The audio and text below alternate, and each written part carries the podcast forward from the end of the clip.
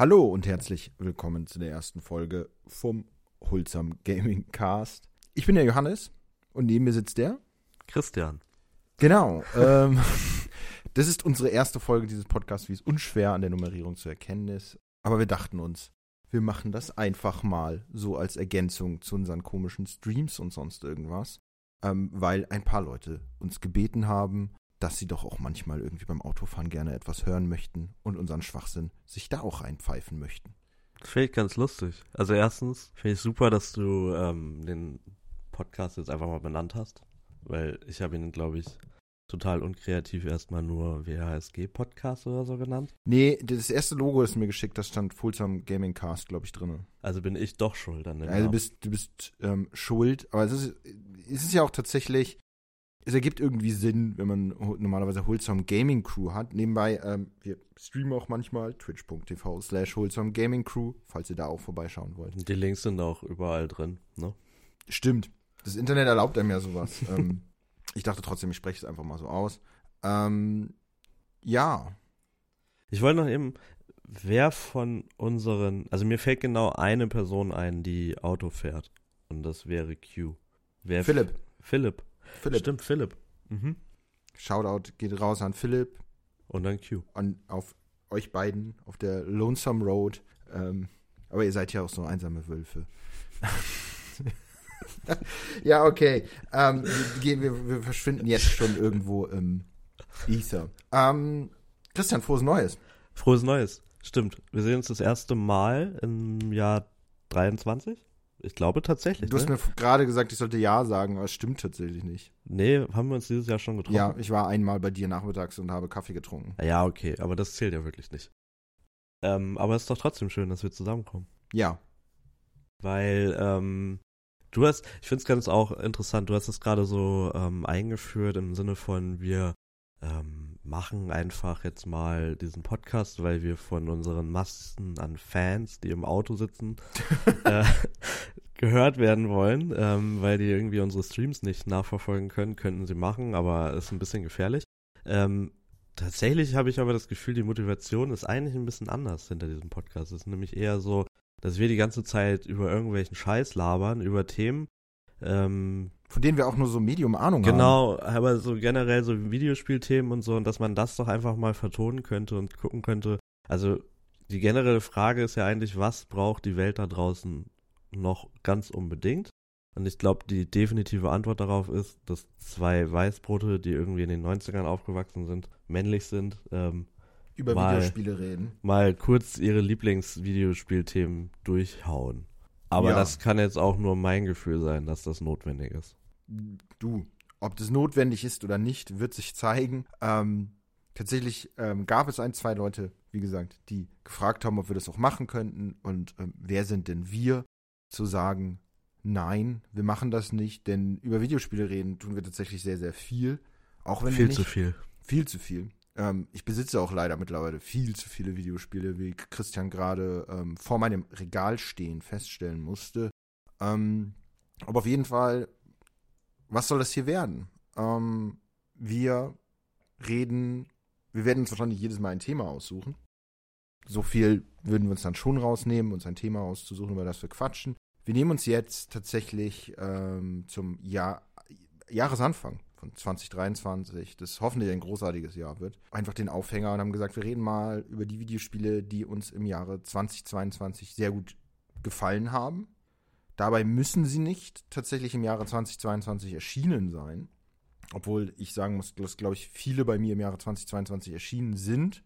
Ähm, bei Christian ist das ein bisschen anders. Wir stellen jetzt jeweils einen Titel dann immer vor, abwechselnd, ähm, quatschen darüber, was wir denken, was wir davon gehalten haben.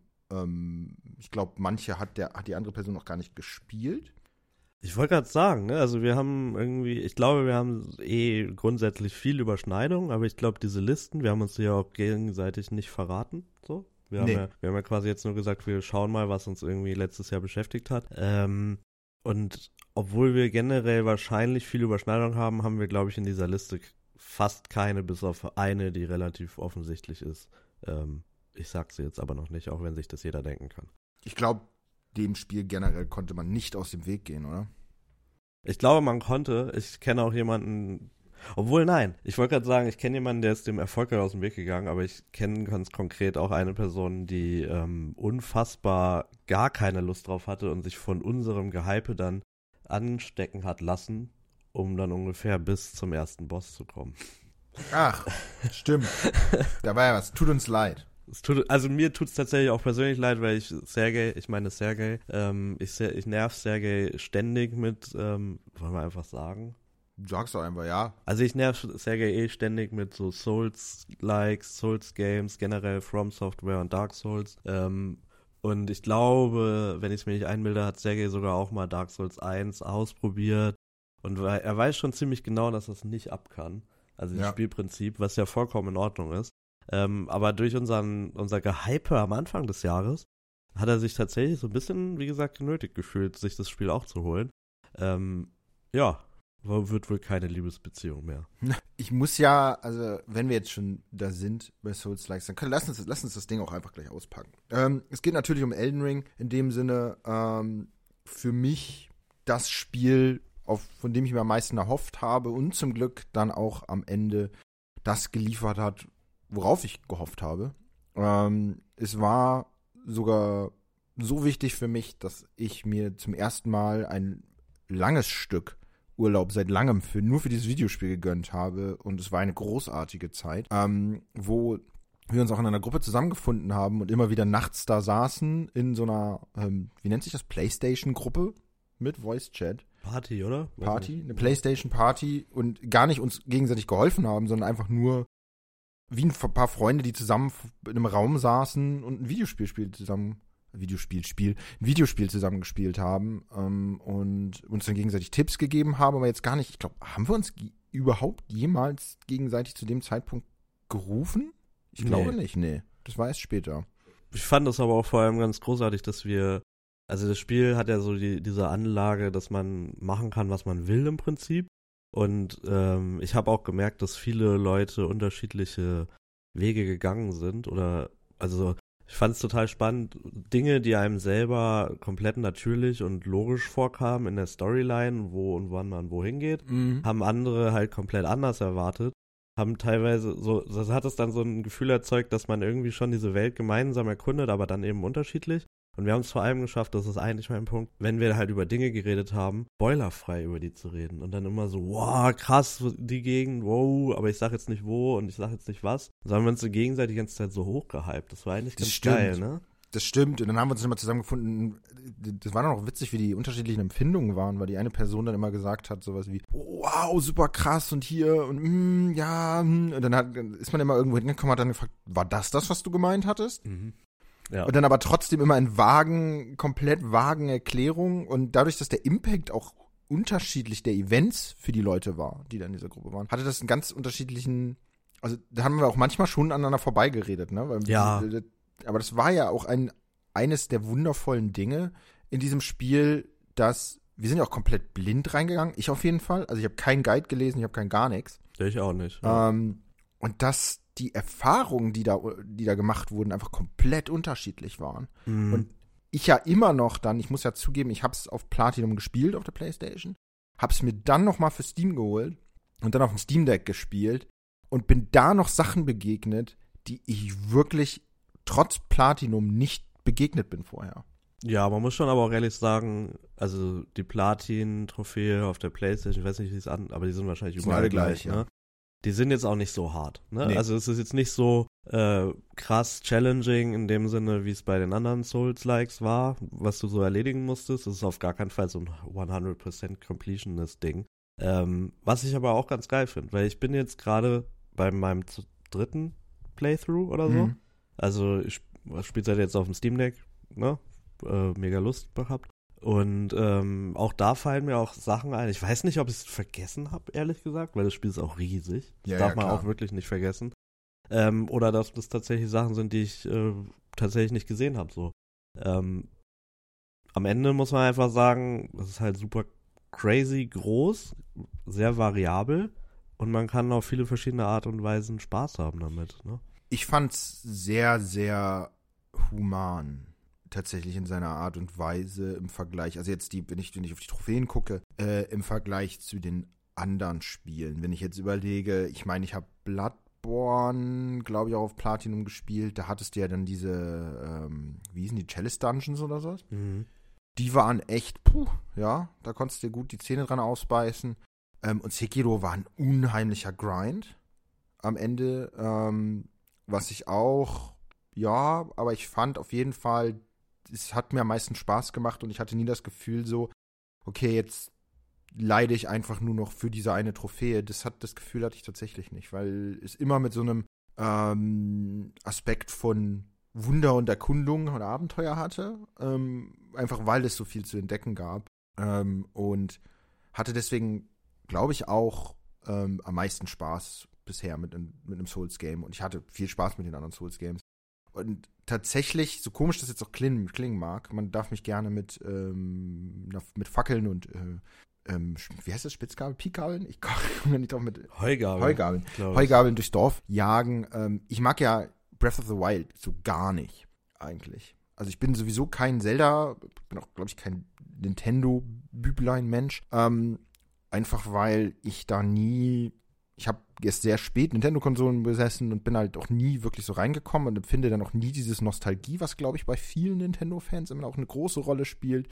Ähm, aber dieses, wie soll ich das sagen, Sense of Wonder, was ganz viele Leute, glaube ich, bei Breath of the Wild irgendwie empfunden haben, diese, du kommst raus und dann liegt diese ganze Welt vor dir und du kannst so viel erkunden und es passiert so viel, auch wenn sie irgendwie ein bisschen leer erscheint, ähm, hatte ich in Elden Ring tatsächlich. Und Elden Ring hat mir Lust gemacht, das nochmal zu versuchen mit Breath of the Wild, so komisch das klingen mag. Und hast du es dann nochmal probiert? Nein, weil ich nicht besitze. Tatsächlich, ah. weil ähm, eine Kollegin, wir haben mal bei mir auf der Arbeit eine Zeit lang so eine kleine Videospielbibliothek gehabt. Und ich habe das losgetreten. Und da ist das Breath of the Wild von einer Kollegin verschwunden. Und die ist so ein großer ähm, Breath of the Wild-Fan, dass ich mich richtig schlecht gefühlt habe und ihr dann meins gegeben habe. Oh, aber das ist aber sehr nett. Weil, also und ja. hat dann halt gesagt, dann hat sie gesagt, ich fühle mich so schlecht, du kannst überhaupt nichts dafür. Dann hat sie mich zum Essen eingeladen, alles gut. Ähm, ich hol's mir irgendwann nochmal oder leiste mir einfach aus oder sowas. Ich kann es dir einfach ausleihen, weil genau wie du gesagt hast, ich bin ja total der Breath of the Wild Fan gewesen damals. Es ging sogar so weit, ich wollte mir gar keine Switch holen, sondern, also hab mich dann quasi am Launchtag dazu mhm. entschieden, eine Switch zu holen, weil ich einfach unbedingt dann doch das Spiel spielen musste, weil ich ziemlich genau wusste, wenn ich es jetzt nicht mache, dann komme ich da nie dazu. Und gerade weil du auch die Analogie vorhin gemacht hast mit ähm, Urlaub nehmen. Ne? Ja. Also Elden Ring Urlaub war mein erster Videospielurlaub seit Breath of the Wild tatsächlich. Gut, bei Breath of the Wild war ich noch in der Uni, da konnte ich mir das dann selber aussuchen. Aber es war auf jeden Fall offen gesprochen ähm, eine relativ äh, seminararme Zeit, nenne ich es mal bei mir. Okay. Nicht, weil es keine Seminare gegeben hätte, also ich verstehe schon. Ähm, und auch die Analogie, also die Analogie wurde ja oft schon gebracht. Ne? Also es ist jetzt überhaupt keine krasse, äh, kein krasser Vergleich, den, den du da ziehst. Ähm, der ist naheliegend. Ähm, bei mir ist es halt so ein bisschen so, wie gesagt, ich habe das Spiel sehr geliebt. Es hat meine Liebe für Legend of Zelda wieder entfacht. Das muss man auch fairerweise sagen. Aber ich bin total, ich möchte gerne, aber ich kann mit Open World Games eigentlich nichts, nichts anfangen. Mhm. Ich finde die immer langweilig, leer. Ähm, vielleicht bin ich auch ein bisschen überfordert mit der schieren Auswahl der Dinge, mhm. die man machen kann. Und gerade Breath of the Wild und eben Elden Ring geben mir eigentlich genau das, das, was du auch gerade so Sense of Wonder und so mhm. genannt hast. Ähm, also einfach dieses Gefühl, dass man rausgeht in die Welt und die Welt erleben kann, die Story irgendwie sich, sich so entfaltet und es irgendwie immer richtig ist und eben selbst gemacht.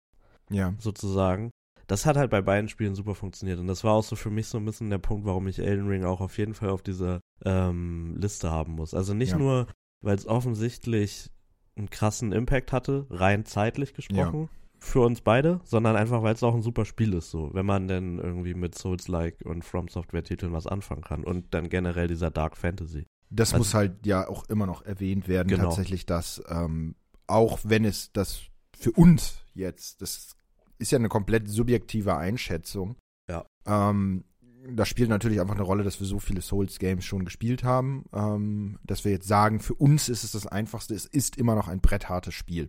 Ne? Also ja, definitiv. Werden. Und wenn man keine Lust darauf hat, ähm, diese Diskussion, natürlich gibt es diese Diskussion, sie ist auch gerechtfertigt, hey, sollte es Schwierigkeitsgrade geben oder nicht, oder sollte es zumindest eine Möglichkeit geben. ähm, das Spiel einfacher zu machen. Die gibt's, die gibt's aber auch erst sehr spät im Spiel. Also ähm, tatsächlich, dass man quasi den Easy-Modus anmacht, so ein bisschen, für, zumindest für gewisse Bosse. Ähm, ich spoiler da jetzt nicht, es hat was mit diesen Aschen auf jeden Fall zu tun. Ähm, aber ist auch keine Schande, echt zu sagen. Ich finde, es sieht großartig aus. Ich habe aber keinen Bock drauf. Man kann sich auch genauso gut. Es gibt wunderschöne Let's Plays davon, die man sich einfach ans, Definitiv. angucken kann. Und dann hat man zumindest einen Bruchteil dessen, ähm, was da gemacht, ähm, was das mit einem macht. So. Ähm, ja. Ich wollte noch einen kurzen Einschieber quasi dazu sagen, weil, also gerade wegen dieser ganzen Open-World-Thematik und so, du hast ja gesagt, dass dich das, dass du dich krass auf Elden Ring gefreut hast. Ja. Ich mich halt gar nicht. Ja. Ich war richtig, richtig, als es so, klar fand ich den Trailer geil, Mhm. ne, den ersten, was weiß, war das auf der Tokyo Game Was Show oder mit, so? mit Neil Tarnish, der richtige, der erste mit, ähm, also auf jeden Fall Announcement-Trailer und auch die ganze Ästhetik ballert voll. Aber als es dann so klar wurde, dass es Open World war, war ich so komplett so, oh nein, auf gar keinen Fall, gar keinen Bock. Also wirklich, gerade wegen dieser Geschichte, so Open World Games und Mhm. so, ne? Ähm, und weil ich halt tatsächlich, das wollte ich auch noch kurz gesagt haben, nach, nach Breath of the Wild schon wirklich auch das Gefühl hatte, okay, jetzt ist Open World wirklich komplett durch für mich. War es irgendwie vorher schon, aber mit, mit Legend of Zelda war es dann quasi nochmal noch mal extra durch sozusagen. Und dann, das fand ich nämlich auch schön, weil diese ganze Story, die du erzählt hast mit wir hängen irgendwie im PlayStation-Chat rum und sind miteinander, das hatte ja so sein, sein Vorgeplänkel, sag ich mal, ja, natürlich. mit dem Network-Test. Ja, Und Stimmt. der Network-Test war halt so eine tolle Beta, die, also man konnte ja nur Teile vom ersten Gebiet irgendwie erkunden, das hat aber auch in diesen kurzen dreistündigen Zeitfenstern vollkommen gereicht. Und ganz generell war das halt erst der Moment, wo ich gedacht habe, okay, krass, das Man muss doch auch geil, sagen, ne? man, einem ist da erst klar geworden, was das Spiel von einem will. Ich meine, Mhm. ähm, jetzt ein bisschen leider Spoilerwarnung, ähm, aber es ist ganz am Anfang. Da reitet so ein ähm, güldener Bub rum ähm, auf, einem Gülden- riesen, Güldener Bub. auf so einem riesigen Pferd. Ähm, Ja. Und rein in einem normalen Dark Souls-Mindset ist es so, den muss ich jetzt umhauen, sonst komme ich nicht weiter. Weil halt bisher viele Games sehr linear waren. Mhm. Also, und dann saß er halt da und wir waren so, okay, guck mal, das ist ein riesen Dude, den hauen wir jetzt erstmal um, weil sonst ähm, kriegen wir doch überhaupt keinen Progress, also keinen kein Fortschritt in der Geschichte. Ähm, und haben uns erstmal an dem die Zähne ausgebissen, bis wir irgendwann gemerkt haben, das müssen wir gar nicht. Ja. Ja, ist also wir haben es natürlich trotzdem versucht dann am Ende und ich glaube, wir haben es auch geschafft. In der, Im Playtest haben wir es gemacht, ja. Ähm, Aber es ist halt ein unfassbar schlauer, wie so ein Wegweiser fast schon. Ne? Ohne ja, aber es ist, es ist dann wieder, das muss sich drauf einlassen. Man muss ein paar Mal, ich sag jetzt einfach, man muss sich von dem Spiel brechen lassen, um dann ähm, diese Erfahrung zu machen und dann neu zu lernen. Und das war ja immer so, und das machen sie ja wirklich toll, das muss man ja wirklich nur sagen, das machen sie wirklich toll, wenn man sich drauf einlässt. Ähm, und das fand ich wirklich, wirklich cool. Und ich möchte noch sagen, was ich auch so, so gut finde, du magst keine Open-World-Games. Ich, für mich sind Open-World-Games, ich gebe es wirklich so, das sind so Sonntag-Vormittagsspiele für mich. So habe ich auch Cyberpunk gespielt und ähm, Witcher 3 und alle möglichen Spiele. Und ähm, ich mag es dann, also eine belebte, offene Welt zu haben, durch die du laufen kannst und du begegnest immer irgendwelchen Sachen und du kannst sie machen. Also Spielen wie Breath of the Wild hat mich tatsächlich gestört, dass sie sich nicht belebt angefühlt haben für mich. Also es war schon, es war eine offene Welt, du konntest überall hin, du konntest ganz viel machen, ähm, aber Großteile davon ist halt einfach nichts passiert. So, ne? Und das ist in Elden Ring ähnlich. Ich wollte es gerade sagen, Ne? ich finde es sehr lustig, weil deswegen, das ist deswegen, so, das ist, deswegen sage ich ja, deswegen habe ich dann auf einmal wieder Lust gekriegt, ähm, weil ich so war so, okay, pass mal auf, vielleicht bin ich einfach auf einem Holzpfad. Vielleicht ist Breath of the Wild kein Sonntagvormittagsspiel für mich, weißt du, keins von diesen Spielen, die ich so spielen muss, sondern ich muss es ein bisschen spielen, wie ich Elden Ring gespielt habe. Klar, es ist Gameplay ein anderes und du hast, ne, und das, das geht nur um Rätsel und alles Mögliche, aber ähm, das war das, was, was ich meinte. Und ich finde es witzig, dass wir beide da zusammenkommen, aber aus anderen Aspekten. Mhm. Ähm, und vielleicht, naja, weiß ich nicht, aber dass du dich dann nochmal hinsetzt und dann deine Sonntagmorgenspiele für dich findest. Vielleicht. Ähm, aber Ich ich, auf jeden Fall auf der anderen Richtung da rausgegangen bin und gesagt habe, okay, ähm, vielleicht muss ich anderen Sachen auch nochmal irgendwie eine Chance geben. Ich finde, das ist ein sehr interessanter Aspekt, weil beide Spiele sind schon so, also die fordern halt schon Aufmerksamkeit, ne? Ähm, wie gesagt, ich finde es sehr lustig, dass du das irgendwie so sagst mit gefüllter Open World und so, weil genau das ist eigentlich, wenn man ehrlich ist, zumindest mit Leben und so weiter ist halt die Open World in Elden Ring auch nicht gefüllt. Ähm, mir fiel da jetzt gerade in dem Zusammenhang so ein bisschen, gab mal so ein Meme-Comic quasi, als mhm. Breath of the Wild rauskam, so von wegen die Leute, die dann, also bei Breath of the Wild wacht man ja eigentlich auch, ähnlich wie bei Elden Ring, irgendwie so in so einem Sarg auf. Das ist ja nur so eine Schlafkapsel oder sowas. Ähm, und dann geht man so raus und man hat ja auch keine Waffe oder so, sondern findet dann irgendwie so einen Stock und dann geht man eigentlich relativ Zelda-typisch ja auf den ersten Gegner und typischerweise, wenn man jetzt nicht irgendwie krass gut aufpasst, kann man gegen den auch einfach mal sterben. Und da gab es so ein Meme irgendwie so von wegen Breath of the Wild Link geht so raus in die freie Welt, dann kommt irgendwie so ein Skelett und das haut einen so komplett tot und dann heißt es irgendwie nur so Welcome to Dark Souls, Bitch oder so. Weil weil eben Breath of the Wild schon auch für Zelda-Verhältnisse auf jeden Fall relativ schwer anfängt oder ganz generell auch relativ schwer ist. Also die Gegner sind ja schon hart, auch wenn ich so an die, ähm, diese, oh, mir fällt der Name nicht ein, diese Zentauren dann denke. Ähm, Linnels sind es, glaube ich. Hm, ich weiß nicht, wie sie auf nicht. Deutsch heißen. Ähm, ja, aber genau, ich glaube, der Vergleich, also wie, ich habe es ja auch gerade schon gesagt, egal wie oft der auch schon genutzt wird, ähm, der ist doch recht nachvollziehbar, sinnig bis naheliegend oder so. Ähm, was ich jetzt noch vielleicht um so ein bisschen kritisch nochmal oder kritischer zu werden für Elden Ring, das soll ja jetzt nicht um so eine 100% Lobhymne sein, mhm. aber gerade diese Aspekte, die wir so genannt haben bezüglich der Open World und man kann sich das Spiel so machen, wie man möchte und hingehen, wo man möchte, ähm, zur Not halt auf die Schnauze kriegen und lernen, okay, hier sollte ich vielleicht noch nicht sein, ähm, wird das dann zum Endgame dann doch sehr linear, ne? Also da wird es dann wirklich so fast schon das, was die Leute an Dark Souls 2 negativ fanden, so Boss Rush mäßig. Ja, ja. Weißt du, was ich meine? Ja, ja, ich, also, ich weiß, was du meinst. Mich, mich hat es wirklich, das Ende, also wirklich ehrlich, man merkt ab einer gewissen Stelle des Spiels, dass, äh, ich würde sagen, From Software hätte sich noch mehr Zeit nehmen können. So, ich verstehe es irgendwie so vom Release-Termin her und so. Wurde, wurde das mal verschoben? Wurde Elden ja, Ring nicht sogar verschoben? verschoben? Es wurde verschoben, ja. Da waren war nicht, alle, aber es war nicht elendig viel. Nee, aber da waren wir auf jeden Fall alle traurig. Trotzdem ist es so ein mhm. bisschen verwunderlich, weil es halt so einen Moment gibt, wo, wo der Schwierigkeitsgrad einerseits heftig an, ansteigt, ähm, wo das Balancing so ein bisschen aus den Fugen gerät, würde ich sagen. Wir mussten alle umskillen, beziehungsweise ich nicht, weil ich zufällig auf der richtigen Skillung war ähm, die so meine Standardskillung Ja, also wenn quasi. du meinst jetzt aber schon äh, den Bereich, der eigentlich komplett ähm, äh, optional ist. Nee, ich meine schon auch einfach die Tatsache, dass man dann, also es gibt ja dann so, also ich weiß jetzt nicht, wie ich spoilerfrei sagen soll, aber es gibt ja schon so Momente, ähm, wo wirklich dann so Boss after Boss after Boss, ich glaube es sind vier oder fünf Bosse, die du hintereinander legen musst und dazwischen ist vielleicht noch ein bisschen Geplänkel, aber eigentlich ist es straightforward und ich weiß auch noch, dass ich für den Endboss mich auch, doch, da musste ich mich umskillen, weil ich nämlich das ganze Spiel über mit zwei Handwaffen durchgegangen bin und dann auf so, ein, so, ein, so eine Dual-Wielding-Sache umgestiegen bin. Mhm. Ähm, ich fand da zum Beispiel auch den Endboss unfassbar frustrierend, nervig und schlecht. Ähm, das ist auch der, wo du mir dann geholfen hast. Aber er war zum Glück im Vergleich zu sonstigen ähm, Dark Souls Games jetzt nicht unbedingt äh, ein Pushover. Häufig sind sie ja dafür Nee, bekannt, also genau, genau das Gegenteil eigentlich sogar. Ja. Ähm, also zumindest in meiner Erfahrung. Wenn ich zum Beispiel an Phil denke, ich glaube, Phil fand den sehr pushoverig. Ja, okay, aber das, das, das, spielt dann wieder dieses subjektive, was für ein Spiel, genau. was für ein Spieler oder Spielerin bist du, ähm, wie erfahren bist du mit solchen Games und wie gut und geduldig bist du mit sowas. Ne? Ja. Also ich würde mich jetzt auch längst nicht, muss ja jetzt zum Beispiel zu Phil auch sagen, ähm, der macht ja selbst Dark Souls Speedruns, ne? Also jetzt von ja. drei und so. Der hat halt, das, sind, das ist einfach ein anderer Skill. Und auch wenn wir jetzt von gut Marco reden oder so, die sind, das sind einfach Freunde von uns, die ähm, wissen schon, was sie tun. Ne? Also die, die sind schon da eher, eher hardcore drauf. Ähm, und ich habe da auch heftig Respekt vor. Ich bin dann schon ich möchte es dann auch einfach schaffen ne, und ja. durchhaben und dann bin, bin ich, sind mir auch manchmal alle Mittel recht. an einem gewissen Punkt. Ja. Ich glaube, ich habe äh, nicht gesammelt, aber ich habe halt meine Asche genutzt. Ne?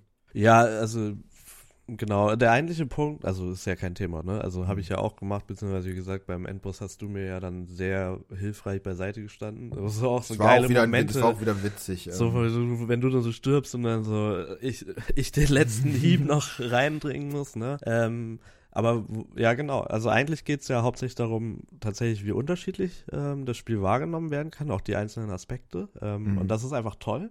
Ähm, ich fand es, wie gesagt, nur sehr schade, weil mir das Ende wirklich sehr straight dann vorkam. Und das halt so, ich weiß auch, irgendwann muss man zu einem Ende kommen, so, ne? Es muss irgendwie, auch wenn man so mal so strukturell dran denkt, irgendwie ja, zusammengeführt werden, alle losen Dinge, und dann wird es zwangsläufig linearer. Ähm, mir war es aber, glaube ich, zu früh zu linear dann plötzlich. Und vielleicht auch genau zu plötzlich dann, ne? Also man wurde ja nicht so reingießt. Wenn man sich so wie so ein Trichter vorstellt, ist er einfach zu schnell zu eng geworden. Irgendwann, genau.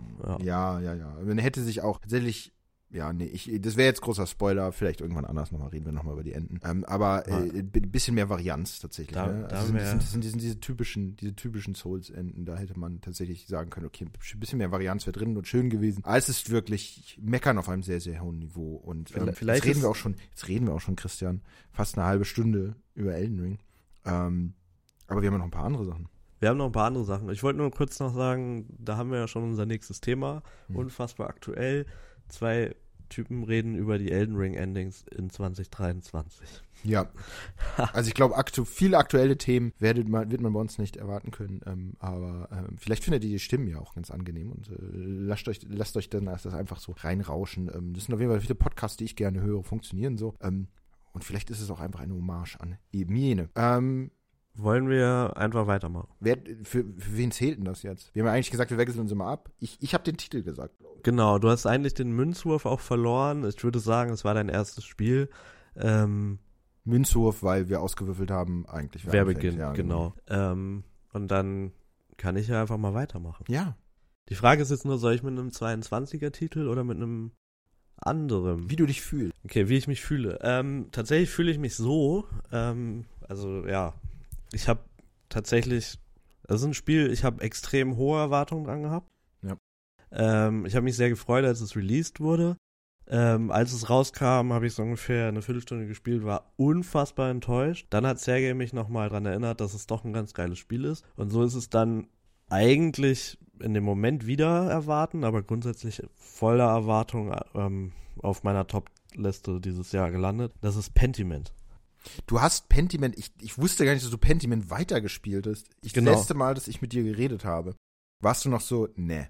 Ja, das ist genau der Moment, den ich gerade beschrieben habe. Ich habe das so ausprobiert, äh, ich wollte es sogar streamen.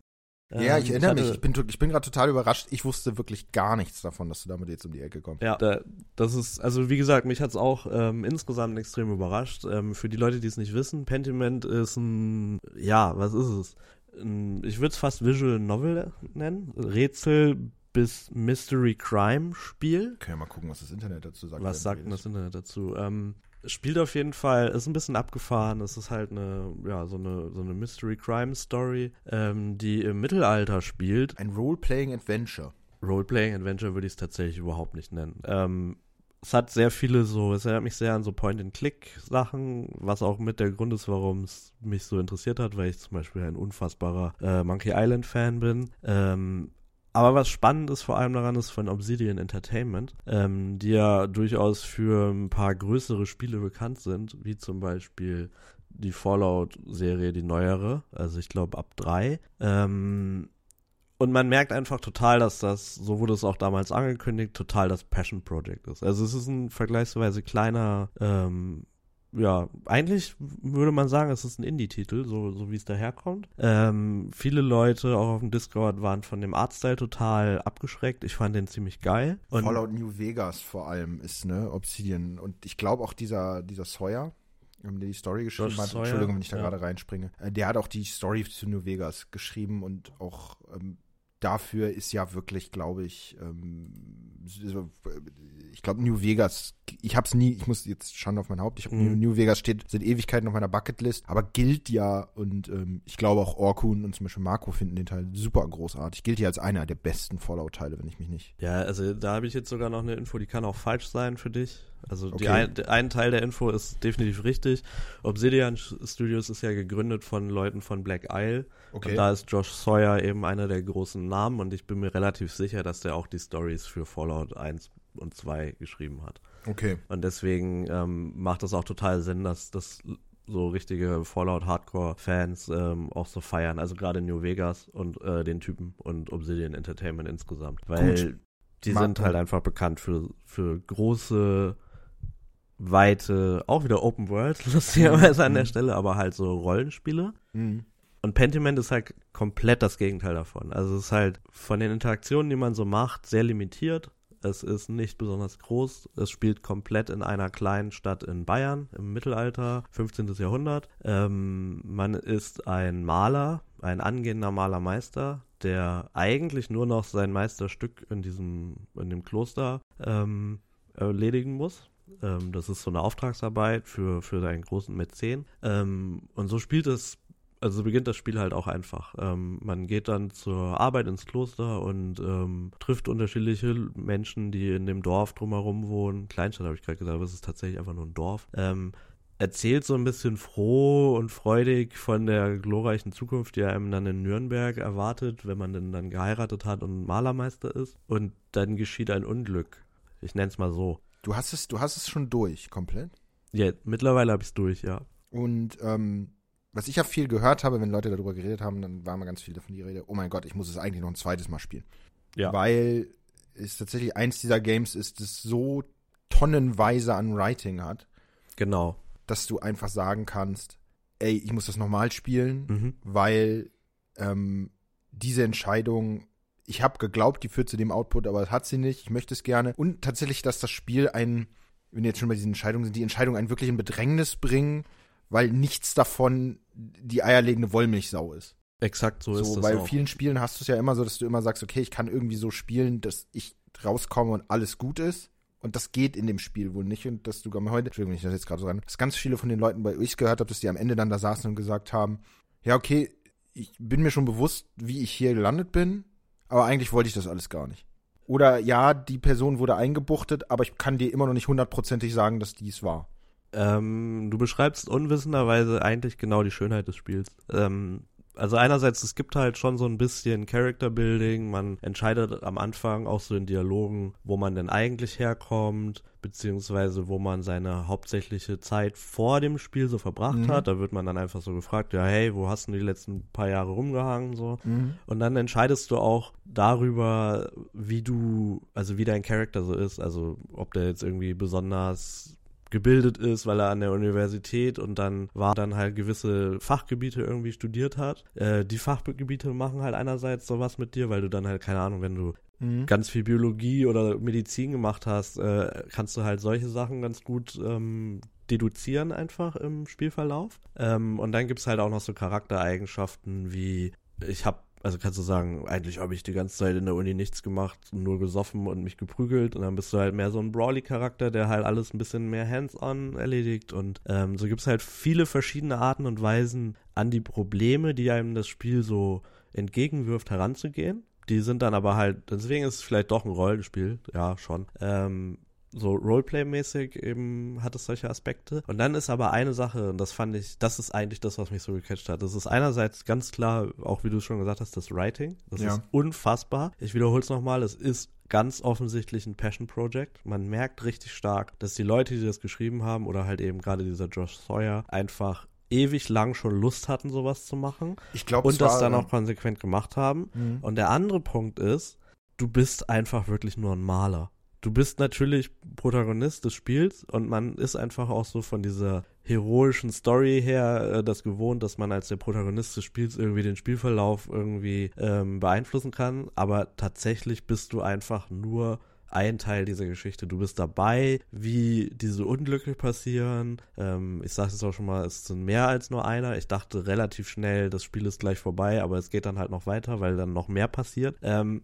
ein Großteil des Ganzen spielt aber in diesem Kloster und das sind Probleme, die diese Klostergemeinschaft vor sich hat und du bist einfach nicht Teil davon, sondern du bist Gast dort, weil du eben, wie gesagt, dein, dein Meisterstück dort malst. Ja.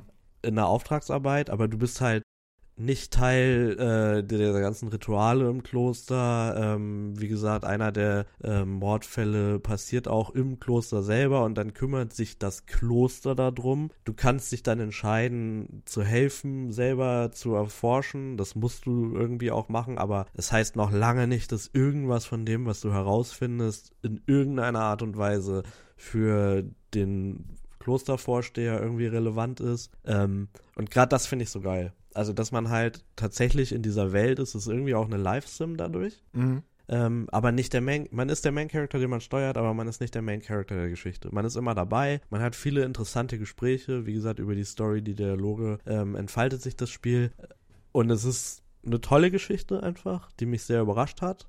Und deswegen bin ich auch sehr froh, dass ich dem Spiel dann nochmal eine zweite Chance gegeben habe und, und es dann eben schon mal durchgespielt habe. Was mich jetzt interessieren würde, ist, Ja. ähm, wenn du vielleicht für nicht nochmal rekonstruierst. Ja, Sergei hat dich dazu getrieben, das nochmal ähm, zu spielen. Aber was war denn, äh, was war der Moment, wo du eigentlich erstmal gesagt hast, nein, ich mach's nicht? Und ja, dann hat Sergei dich dazu bewegt, ähm, das nochmal zu spielen. Aber wo hast du, war dann der Punkt, dass du gesagt hast, wow, jetzt klickt's doch? Nebenbei, du hast es komplett auf dem Steam Deck gespielt wahrscheinlich. Nee, das ist tatsächlich einer der Hauptgründe. warum- Okay. Okay, ja, gut, dann, äh, Ja. dann ja. Entschuldigung. Ähm, ich wollte es richtig gerne auf dem Steam Deck spielen. Ähm, es ist aber halt ähm, im Game Pass, deswegen wollte ich es im Game Pass dann spielen und Ja. hatte irgendwie auch gerade, weil ich so ein bisschen unsicher war, nicht die Lust, die 20 Euro zu zahlen. Ich glaube, oder vielleicht sind es auch 30. Auf jeden Fall habe ich gedacht, wenn es schon im Game Pass ist, dann spielst du auch im Game Pass. Dann habe ich es auf dem Steam Deck angefangen, eben mit diesem Streaming Ja. X-Cloud-Ding. Ja. Und es ist halt kein Skillspiel oder so, aber ich habe den Lag trotzdem gespürt und ich habe es auf dem Steam Deck einfach nicht gefühlt. Und dann habe ich es beiseite gelegt. Also der eigentliche Grund, warum ich keinen Bock drauf hatte, ist, weil das einfach nicht auf dem Steam Deck für mich funktioniert hat so. Und ich fand, ähm, ich weiß auch nicht, ob es an dem Streaming lag oder so, aber ich fand irgendwie den Artstyle auch dann doch nicht so geil.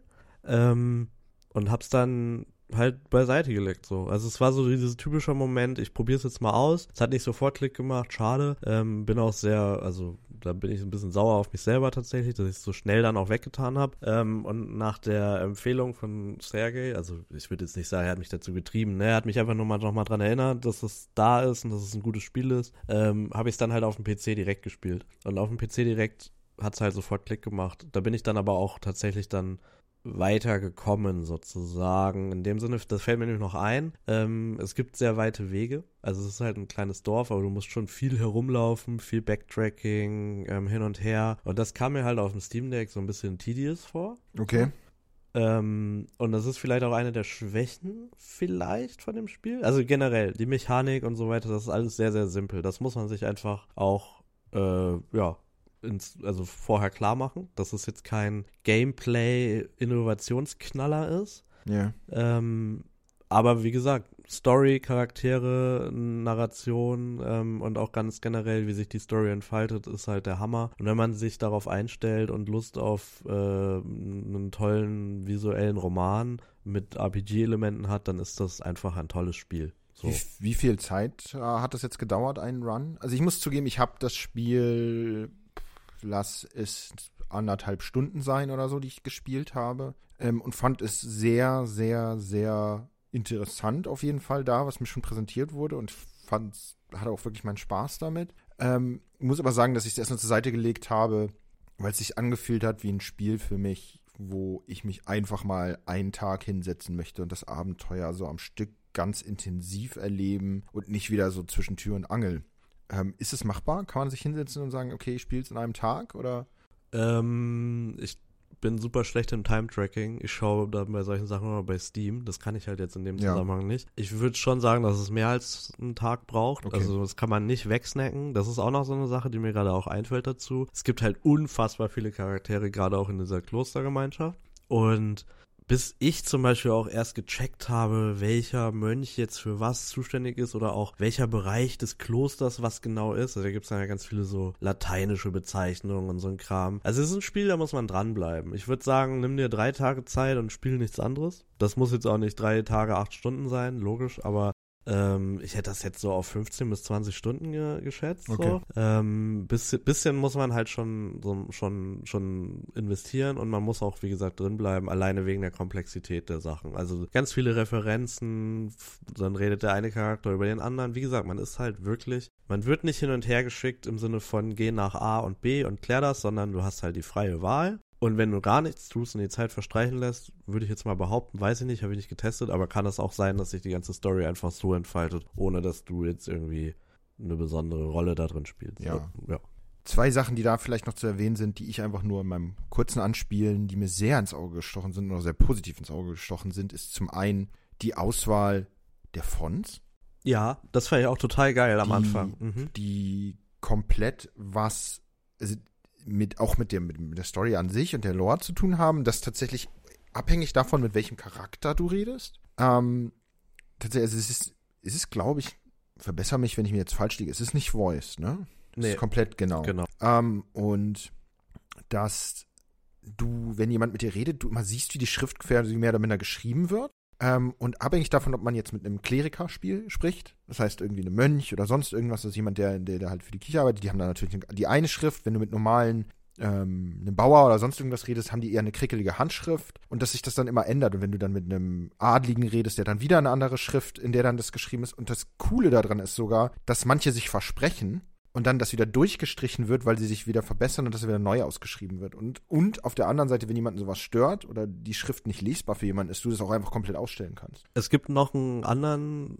Aspekt dazu, der ist zum Beispiel, ähm, das hatte ich in einem, in meinem Playthrough, da habe ich dann über eine Person mehr erfahren. Ja. Und dann hat sich so herausgestellt, dass die auch so gebildet ist wie mein Charakter. Und dann hat sich die Schrift sogar verändert, weil das quasi so Klick gemacht hat zwischen den Charakteren. So, ah, Okay. jetzt können wir beide auf der gleichen, wir benutzen jetzt die gleiche Sprache sozusagen, ne?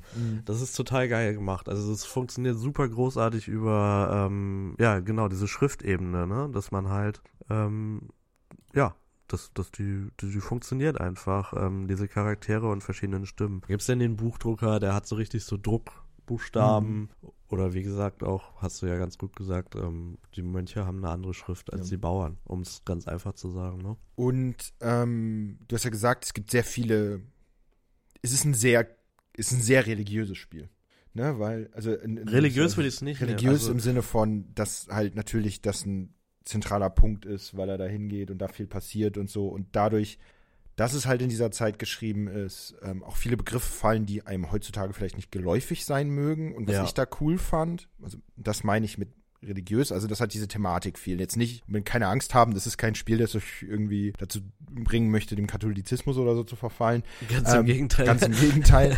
ähm, nein, ähm, sondern eher, dass da halt viele solche Sachen einfach eine Rolle spielen und noch viele Begriffe fallen aus dem Lateinischen oder so, die man vielleicht noch nicht kennt. Und dass das Spiel es wirklich großartig macht, einem die zu erklären. Also es gibt wirklich, man kann, glaube ich, ich weiß gar nicht, welche Taste das war, das drückt, dann Mhm. fährt das so ein bisschen heraus ja. und dann kriegt man noch mal eine Erklärung dieser ganzen oder des Prinzips oder sonst irgendwas. Also es wird Du kriegst nebenher eine Ja. History Lesson im Prinzip. Also da fallen dann so irgendwelche Namen von, von auch geschichtlichen Größen, die dann während der Zeit halt eine, eine Relevanz haben. Und da habe ich dann auch ganz oft so gedacht, hä, den Namen kenne ich doch. Und normalerweise hätte ich das dann so nachgeschlagen, musste ich aber gar nicht tun, weil das wird so extra markiert. Und äh, dann kann man halt die Taste drücken und dann öffnet sich das Lexikon und da wird dann sehr kurz und prägnant dir kurz erklärt, ähm, wer das überhaupt ist oder auch was das ist, wenn es um Mhm. irgendwelche Werke geht oder so. Das war wirklich großartig gelöst. Stimmt. Man lernt eine Menge an dem Spiel. Das könnte auch ein Grund sein, warum ich es so gut fand. Ziemlich Ja. sicher ist es ein Grund. ist ein, es ist ein, es ist auf jeden Fall ein spezielles Spiel, aber eins, das ganz auf eine ganz besondere Art irgendwie ganz vieles anders macht. Das hat ja Christian selbst gesagt, das ist ein Passion Project. Ich meine auch in einem Interview mal gelesen zu haben, ähm, dass wirklich gesagt wurde, ohne Game Pass wäre das niemals entstanden, ja, weil keiner sich getraut hätte, das zu pitchen. Ähm, und war ja auch so eine Geschichte, dass ich glaube, Obsidian mittlerweile Microsoft gehört Ja. und äh, dass die halt den, den Game, äh, Xbox Game Studios so dankbar dafür sind, dass man halt in dem Rahmen dann auch mal so ein bisschen was Abgefahreneres machen kann. ja, von daher ähm, generell, ich sag's jetzt einfach mal so, ähm, wir sind hier in keiner Weise gesponsert oder sonst irgendwas, aber tatsächlich, ich glaube, generell in unserer Gruppe hat sich ähm, so ein bisschen äh, der Gedanke auch durchgesetzt, dass Game Pass sich einfach lohnt, ähm, weil weil es zum einen, man hilft Leuten, solche besonderen Projekte zu machen und auf der anderen Seite es einfach auch ein verdammt guter Deal ist, ne, mit den ganzen neuen Spielen. Ähm, ich würde einfach übergehen zum nächsten Spiel. Mach das, Ja. mach das, auf jeden Fall. Ähm, ich finde auch tatsächlich, es passt thematisch ganz gut. Ein Spiel, das mich 2022, ich habe es zu meiner Schande fast wieder vergessen gehabt, ähm, was jetzt vielleicht nicht unbedingt gut ist, aber ich bin ein sehr vergesslicher Mensch, ähm, ist Citizen Sleeper. Das war so ein Überraschungsding für mich. Ich habe kurz vor Release, ähm, ich arbeite im Comic-Verlagsbereich und habe deswegen auf meinen Social-Media-Kanälen immer viel, was mit so Artworks und sowas zu tun hat. Und da wurde mir was reingespült, ähm, einfach so Character Designs, wo ich so war, ey, das trifft ja genau meinen, meinen, meinen Geschmack. Ich fand es großartig, es war Sci-Fi, es waren coole, herausstechende Character Designs und dann stand da drunter, hey, das sind Artworks, die in das Spiel Citizen Sleeper gehören. Und ich war so, hä, Citizen Sleeper? Was ist das? Ähm, und habe danach geforscht und dann rausgefunden und es mir dann auch gleich geholt, als es rauskam. Ähm, Citizen Sleeper ist tatsächlich ähnlich wie ähm, Pentiment eine Art Visual Novel. Eigentlich ist es eine Visual Novel, ähm, in dem du noch nicht mal deinen, deinen Charakter ähm, direkt bewegen kannst, sondern viel halt einfach über Texte und Auswahl passiert. Es hat wirklich einen ganz, ganz wunderbaren comichaften Artstyle, der auch ein bisschen, glaube ich, Anime angehaucht ist, finde ich, ähm, tatsächlich. Das erinnert ähm, so an, also ich finde so, so, ich denke sofort an Akira und so. Ja, ich weiß nicht unbedingt, aber. Aber ich habe auch nicht so viel Ahnung davon. Ja. ähm, und auf jeden Fall ähm, geht es mehr oder weniger darum, man ist ein sogenannter Sleeper. Ähm, das ist ein Mensch, dessen Verstand digitalisiert wurde und in eine Art Roboter gepackt wurde. Und man arbeitet auf so einer Raumstation, ähm, die heißt einfach The Eye, also das Auge. Und ähm, ja, man kämpft irgendwie um Freiheit und Frieden und ähm, arbeitet sich dann durch diese Raumstation mit seinen Entscheidungen und seinem Charakter. Man kann auswählen, was für ein Charakter man ist. Ähm, und trifft dann alle für alle möglichen Charakter anderen Charaktere auf dieser, auf dieser Plattform und ja, interagiert mit denen, lebt mit denen, trifft unterschiedliche Entscheidungen aufgrund seiner Fähigkeiten und sonst irgendwas ähm, und verbringt da so seine Tage. Und das klingt jetzt nicht super herausragend in sich selbst, glaube ich, aber da kommt einfach eine, eine bezaubernde Mischung zusammen. Das Writing ist wirklich sehr exzellent. Es ist wirklich, wirklich gut. Es ist ein Spiel, aber das nicht so lang ist wie Pentiment, glaube ich. Ich glaube, man kann schon an einem Tag ungefähr durchspielen. Ich weiß gar nicht, wie lange ich dran gesessen habe. Steven hat es, glaube ich, bei uns sogar teilweise gestreamt. Der Soundtrack lullt einen einfach ein. Es herrscht immer so eine grundlegende, leicht melancholische Stimmung es wird gegen Kapitalismus gewettert, was immer großartig ist in meiner, ähm, aber klug gegen Kapitalismus ge gewettert und sehr nuanciert. Ähm, und es ist einfach eine fantastische Geschichte für einen Samstagabend, wenn man sich hinsetzt, irgendwie Lust hat über das Dasein, die Zukunft der Menschheit, ähm, wo führt das alles hin, nachzudenken. Es ist einfach großartig. Ich meine, eine Geschichte ist, ich weiß gar nicht mehr ganz genau, ich habe es am Anfang, es ist im Mai rausgekommen, ich habe es direkt dann gespielt und dann deswegen habe ich nicht mehr alles so ganz parat. Aber dass man mit seinen menschlichen Sorgen irgendwo auf einer, auf einer Quest auch auf eine, was ist das, eine Art Vending Machine mit Bewusstsein trifft, die gegen gewisse, ich weiß gar nicht, Programme oder so innerhalb dieser Space Station kämpfen möchte und man sich mit ihm auseinandersetzt, weil man ja halb irgendwie Maschine ist und halb irgendwie Mensch. Und er, du dann dich mit ihm darüber so ein bisschen hin und her streitest, was ist eigentlich überhaupt essentiell für uns? Und all so ein ganzer Kram, es ist wirklich, es macht großartig, es ist einfach großartig. Ich bin da eingetaucht ähm, und bin erst, als ich durch war, damit wieder aufgetaucht und habe mir auch gedacht, ich muss auf jeden Fall einen zweiten Run machen. Werde ich dieses Jahr auch, denn es sind sogar, es ist sogar noch ein bisschen extra Content dazugekommen.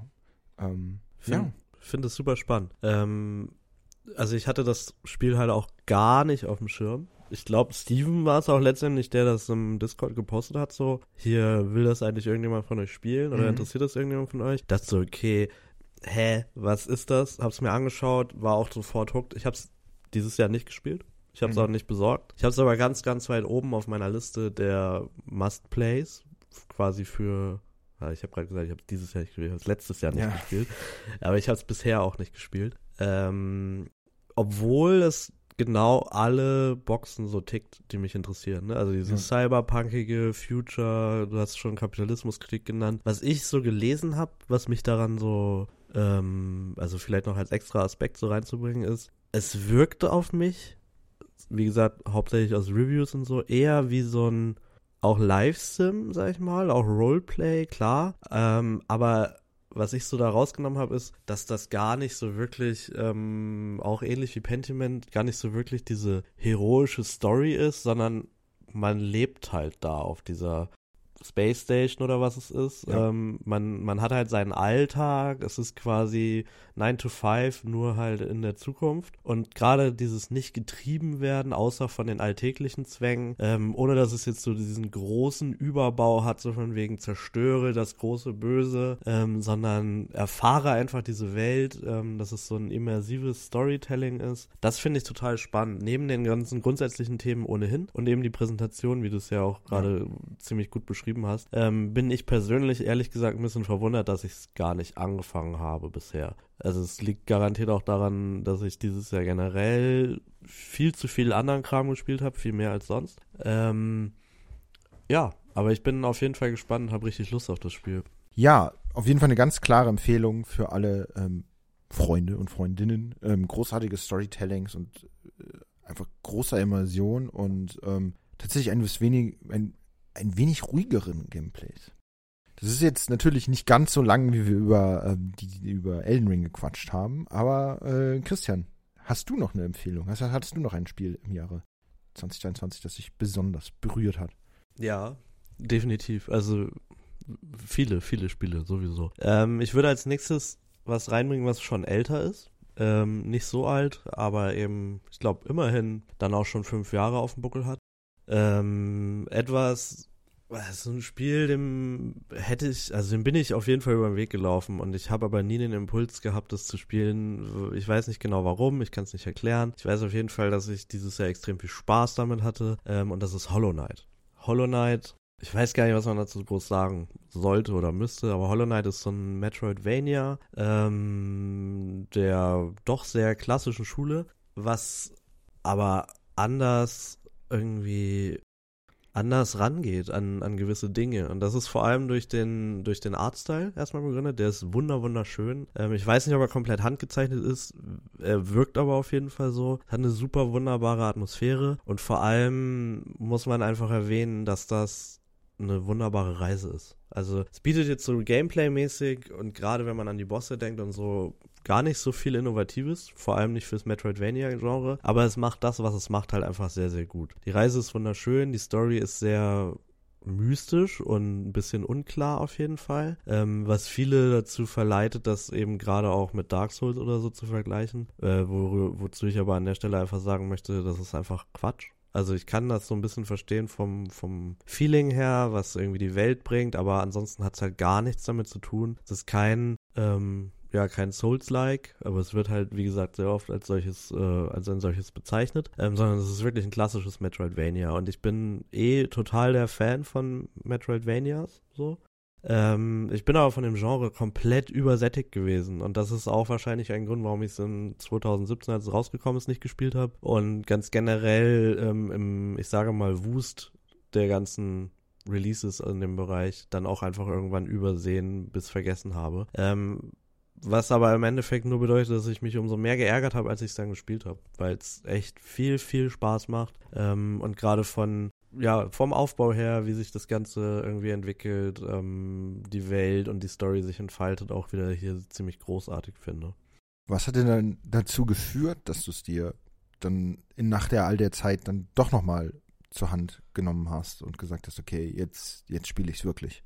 Also tatsächlich aus Radar bei mir gebracht hat, hat es ähm, Phil, der das Spiel, glaube ich, sehr, sehr liebt ähm, und auch generell äh, vielen Leuten immer mal wieder empfiehlt. Das möchte ich an der Stelle auch ganz klar tun. Ähm, der hat mir das zu Weihnachten geschenkt. Äh, letztes, also vorletztes Jahr zu Weihnachten. Ähm, da hat er ja uns allen so ein paar Spiele zugeschoben, die im Sale waren, was ich ziemlich großartig fand. Ähm, einfach von der Aktion her. Dadurch habe ich es dann trotzdem nicht gespielt, ehrlich gesagt. also, ich habe es dann halt in der Steam Library gehabt. Ähm, alles, äh, es hat mich da so ein bisschen auch, ich sag mal, gemockt, weil es da die ganze Zeit saß, weil ich habe es direkt installiert und in meinen, ich habe so eine Kategorie, dass ich, also die Spiele, die ich unbedingt spielen will, da habe ich da so drin, quasi so ein Backlog Plus. Ne? Mhm. Ähm, bin aber trotzdem nie dazu gekommen. Und dann ist es tatsächlich für mich ein Plattformding. Ähm, mit dem Steam Deck habe ich mir dann gedacht, so, hey, Steam Deck, das machen halt alle, machen damit das gleiche, wie ich auch wahrscheinlich gemacht habe. Oder ich habe wahrscheinlich genau das gemacht, was alle damit gemacht haben. Erstmal ein bisschen rumbasteln, Emulatoren ausprobieren, verschiedene Spiele runterladen. Geil, Elden Ring läuft da drauf. Einfach mal so 10 Minuten gespielt und dann so. Und dann habe ich mir halt so ernsthaft Gedanken gemacht, okay, was spiele ich denn jetzt mal? Was spiele mhm. ich denn jetzt mal wirklich auf dem Steam Deck richtig durch? Und da ist mir dann halt Hollow Knight eingefallen, aufgefallen in der Bibliothek und hab's dann quasi am Stück also ich habe, das war dann mein Mittagspausenspiel. Ja. Ich habe dann immer wirklich bestimmt eine Woche lang immer die Stunde Mittagspause im Homeoffice einfach damit verbracht. Ähm, auch gar nicht Mittag gegessen oder so, sondern einfach, einfach nur mal eben schnell ein bisschen Progress gemacht und das lässt sich dann auch sehr gut ähm, spielen. Ähm, also so in so Intervallen, wenn man dann so dran bleibt. Ähm, da würde ich auch wieder empfehlen, dass man das nicht mal nebenher spielt, weil sich gerade die Welt halt so schön aufbaut und dies, diese Reise durch diese Unterwelt irgendwie dann so stattfindet. Also eigentlich hast du es falsch gemacht. Wenn du es immer nur weggesnackt hast nachmittags. Ja, also ich, ich meine ja nicht weggesnackt im Sinne von, ähm, ich, ich mach mal eben hier so ein bisschen, sondern ich habe konsistent einfach jeden Tag gespielt und dann am Wochenende habe ich dann halt da statt der Stunde, also offen gesprochen, ich habe auch manchmal mehr als eine Stunde Mittagspause gemacht habe, weil ich mich verloren habe da drin. Mhm. War aber auch eine Zeit auf der Arbeit, wo das ging. Ähm, und dann habe ich halt am Wochenende dafür dann den den halben Samstag damit verbracht, so. Und mich dann aber dann darüber gefreut, dass ich nochmal dann wieder jede Stunde, jeden Tag so mindestens eine Stunde reinbringen kann. Das ist halt dann auch ein großer Gewinn sozusagen für mich zumindest für das Steam Deck, dass ich halt Zeit habe, mal immer mal wieder schnell, statt den Computer anzumachen, sondern einfach das Steam Deck in die Hand, kurz mal eine Stunde in Hollow Knight investiert. Das würde ich, glaube ich, am Computer nicht machen. Ganz ehrlich gesagt. Ähm, ja, Hollow Knight ist einfach ein super Spiel. Also ein super Metroidvania, wenn man auf Metroidvanias steht. Ähm, ich glaube, ich muss es nicht weiter empfehlen tatsächlich, weil viele Leute, also erstens ist es ja schon relativ alt, aber anderer, und andererseits ist es, glaube ich, auch gerade in der Community ähm, durchaus angekommen. Wie gesagt, es ist hauptsächlich so ein Thema, dass ich das verschmäht habe und jetzt aber dieses Jahr umso froher war, das dann eben dann doch gespielt zu haben. Glaubst du, ist, hältst du es für zugänglich für Leute, die nicht vorher unbedingt viel mit Metroidvanias zu tun gehabt haben? Auf jeden Fall. Also ich finde, also es nimmt einen schon ganz gut an die Hand, so, ne? Also man muss bereit sein zu explorieren, man muss Bock drauf haben, typische Metroidvania-Elemente halt backzutracken, sich Dinge zu merken. Es gibt zwar so Marker, die muss man sich dann so Stück für Stück kaufen, ähm, aber, oder man muss die Karten auch für die einzelnen Bereiche erstmal finden. Ähm, also man muss schon Bock haben auf Exploration, ähm, hin und her, ausprobieren, sich, wie gesagt, so Stellen zu merken, wo man nicht weitergekommen ist, um dann später mit einer neuen Fähigkeit zurückzukehren und sowas. Aber insgesamt, und das meine ich auch mit dieser Reise, macht es das Spiel halt sehr, sehr gut, dass es einen unbewusst so lenkt. So, ne? Also ja. es sagt einem quasi so, geh noch mal in die Richtung oder gibt dann so, habe ich da nicht was gesehen? So kleine Hinweise halt, die einen so ein bisschen in die Richtung, ich sag mal, schubsen mhm. und es dadurch eben dann auch schon ziemlich zugänglich machen, glaube ich. Ja, das kann ich mir schon vorstellen. Also ich würde das ähm, durchaus empfehlen. Und auch ganz generell, Metroidvanias sind eigentlich ja auch immer relativ schwer. Also ich würde ja. schon sagen, es ist ein relativ hartes Genre manchmal. Deswegen kann ich mir auch vorstellen, dass halt dieser Dark Souls-Vergleich relativ herkommt, weil ich habe das Gefühl, Hollow Knight hat einen ziemlich dollen Hype erfahren, hat dann auch viele nicht äh, typischerweise, also viele Leute angesprochen, die nicht typischerweise Metroidvania spielen und dann sind sie halt relativ schnell gestorben und ne, dann gab es halt diesen Prepare to Die-Moment sozusagen. Ja. Ähm, aber ganz grundsätzlich ist es halt gar nicht so bockhart wie andere Spiele. Das kommt auch daher, dass man halt die Abilities sehr gut äh, aufleveln kann. Ähm, gibt es einen leichten ökonomischen Aspekt halt mit, mit einer Währung, die man so sammelt. Ähm, ja, insgesamt baut sich das Spiel einfach super auf. Ich weiß gar nicht, wie ich es besser sagen soll, aber es, es, hat halt einen super Aufbau und es führt einen gut durch. Ähm, und wenn man dran bleibt, ähm, ja, mir fällt tatsächlich gar keine harte Challenge so ein, so, so, wenn man so an die Bosse denkt. So. Die sind alle machbar und dadurch ist es ein schönes Spiel. Ja. ja. Ähm, ich tue mich tatsächlich schwer, irgendwie aus denen, ich habe viele Spiele gespielt, wo ich sage, hm, dieses Jahr, wo ich sage, hm, die waren okay. Ähm, ich hatte wirklich, wirklich sehr viel Kram, wo ich so war, so, ja, hm. Aber eine Sache, die wirklich outstanding ein bisschen für mich noch war und glaube ich für viele andere, ich glaube, ich gehöre gar nicht zu den Leuten, die so hardcore gespielt haben. Da gibt es in unserem Umkreis sehr, sehr viel härtere Personen. Ähm, aber es ist Vampire Survivors, was ich auch ein bisschen als Phänomen beschreiben würde. Voll das Phänomen. Mega das krasse Phänomen sogar. Ja, also ich glaube, viele, die sich das das erste Mal angeguckt haben, haben gesagt, was zum Teufel?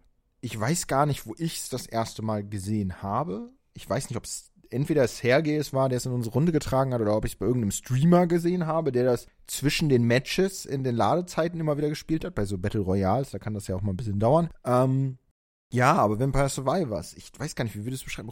Hier steht Roguelike Shoot'em Up. Ähm, ich hätte Bullet Hell Auto-Battler Survival Simulator mit Pixel-Grafik genannt. Ähm, ja, im Endeffekt ist es ein Pixel-Grafikspiel. Ich weiß gar nicht, was kostet das? Vier Euro? Vier vielleicht, Euro? vielleicht fünf? fünf, ähm, indem man einen Charakter auswählt und über eine Map steuert, eine 2D-Map. Ich glaube, du viel mehr machst du eigentlich nicht, als dass du, man kann ihn bewegen, den Charakter, mit dem Stick oder mit der Tastatur und man kann Item, wenn man Sachen aufhebt, auswählen, welches, welche Waffe man als nächstes aufleveln möchte. Ähm, es kommen sehr, sehr viele Gegner auf einen zu. Man muss sich durch sie durchmanövrieren und man muss intelligente Entscheidungen treffen mit seinem Charakter auf Basis von welchem Level bewege ich mich gerade und dann aufleveln. Und mit jedem Run, also das Ziel von jedem Run ist es, ich glaube, 30 Minuten? Genau. 30 Minuten zu überleben. Und am Ende dieser 30 Minuten taucht der Tod quasi auf und macht dann relativ schnell Hackfleisch aus einem. Ähm, außer man ist dann mittlerweile so weit, also so viel soll gesagt sein, oder kommt eine Katze und reibt sich am Mikrofon. Nein, jetzt nicht. Ähm, und jetzt war ich, genau, der Teufel versucht dann zu Hackfleisch zu zerlegen und dann, ähm, natürlich, wenn man dann weit genug im Spiel ist, kann man selbst dem Teufel ein Schnippchen schlagen. Ich kann dieses Spiel nicht anders beschreiben als digitale Droge. Sehr guter Begriff. Ähm, es macht einen wirklich abhängig. Es ist so ein bisschen dieses Prinzip, oh ja, jetzt, ja komm, jetzt noch eine Runde, eine halbe Stunde, die habe ich eben noch. Und dann auf einmal sind drei Stunden rum und man weiß echt nicht, was man gemacht hat. Weil es ist einfach, es ist ein sehr, sehr, sehr belohnendes Spiel, weil jedes Mal, wenn man etwas tut, schaltet sich etwas Neues frei. Man kriegt ein neues Level, man kriegt einen neuen Charakter, man kriegt mit jemandem noch Geld, mit dem man neue Fähigkeiten freischalten kann, die man von Anfang an hat. Das heißt, ein bisschen, also bestimmte Attribute, mehr Schaden, dies, das, Ananas. Ähm, es macht einen einfach wahnsinnig. Ich finde halt, also das Spiel ist super simpel, gerade die Simplizität des Ganzen macht's extrem nice. So.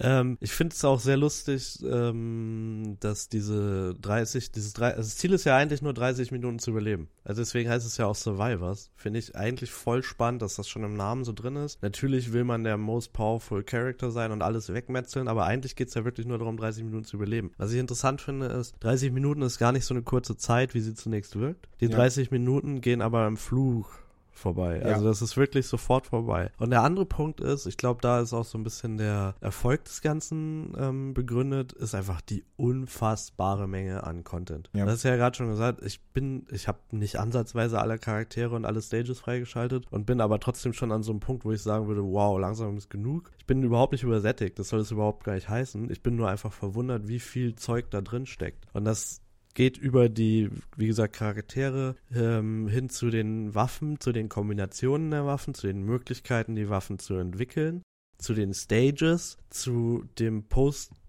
Content, Postgame-Content, den du gerade auch schon so leicht angeteasert hast. Dann ist jetzt irgendwie letztens ein DLC rausgekommen, der irgendwie genauso viel kostet wie das Base-Game selber, aber halt, glaube ich, nochmal genauso viel Content liefert. Das weiß ich tatsächlich gar nicht. Da würde ich mich jetzt gar nicht. Ich glaube, der ist günstiger. Ja, okay, aber ich meine, wir reden hier von, ich meine, es kostet 4 Euro oder 5 Euro Ja. Standard und dann kostet der DLC halt 3 Euro. Wenn du das umrechnest Ja, ja. auf so ein 60 Euro Spiel, dann war das ein unfassbar frecher Preis für ein DLC. Also ich habe mehr Zeit aber- mit Vampire Survivors verbracht als mit so manchem ähm, Vollpreisspiel, ja. Auf jeden Fall. Also es ist auch wirklich so ein Snack, den man so nebenher mal machen kann. Wie gesagt, man sollte halt schon einplanen, eine halbe Stunde. Dann ist es, wie gesagt, auch jetzt nicht mehr unbedingt ein Snack für mich. Aber vor allem, ich weiß nicht, ob das, ist das nur mein Eindruck?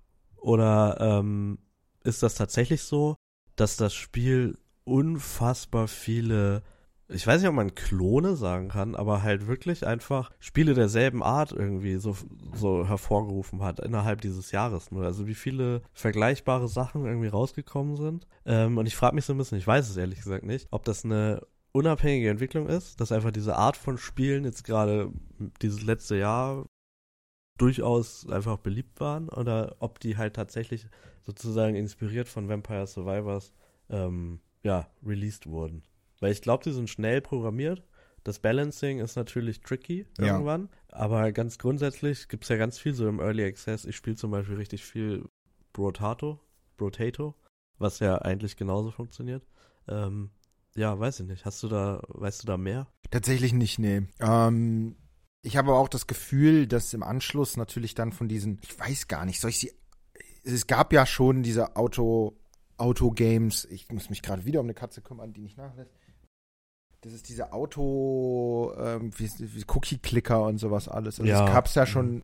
Ich weiß gar nicht, ob das kam ein bisschen vorher raus, so diese generell diese Idle-Games, die man dann zwischendurch mal eben gezockt hat. Ne? Da gibt's viele verschiedene. Ähm, ich hab, muss sagen, ich habe viele davon ganz häufig dann bei äh, Pro-Apex-Spielern oder was weiß ich nicht gesehen, die dann zwischen den Lobbys hängen und wenn man dann ja relativ weit oben ist, ähm, dann dauert das auch ein bisschen, bis ein neues Match gefunden ist und dann haben wir halt ein paar am Osu gespielt, also dieses komische Rhythm-Game wo Mhm. du dazu Anime-Songs und alle möglichen anderen klickst irgendwie, was ja auch so eine Art Aim-Trainer sich auf jeden Fall immer anfühlt. Und dann halt die anderen haben dann diese Spiele wie Cookie-Clicker oder was weiß ich nicht, was es da alles gab, gespielt. Aber ich habe keins gesehen, das so dermaßen abgegangen ist wie Vampire Survivors.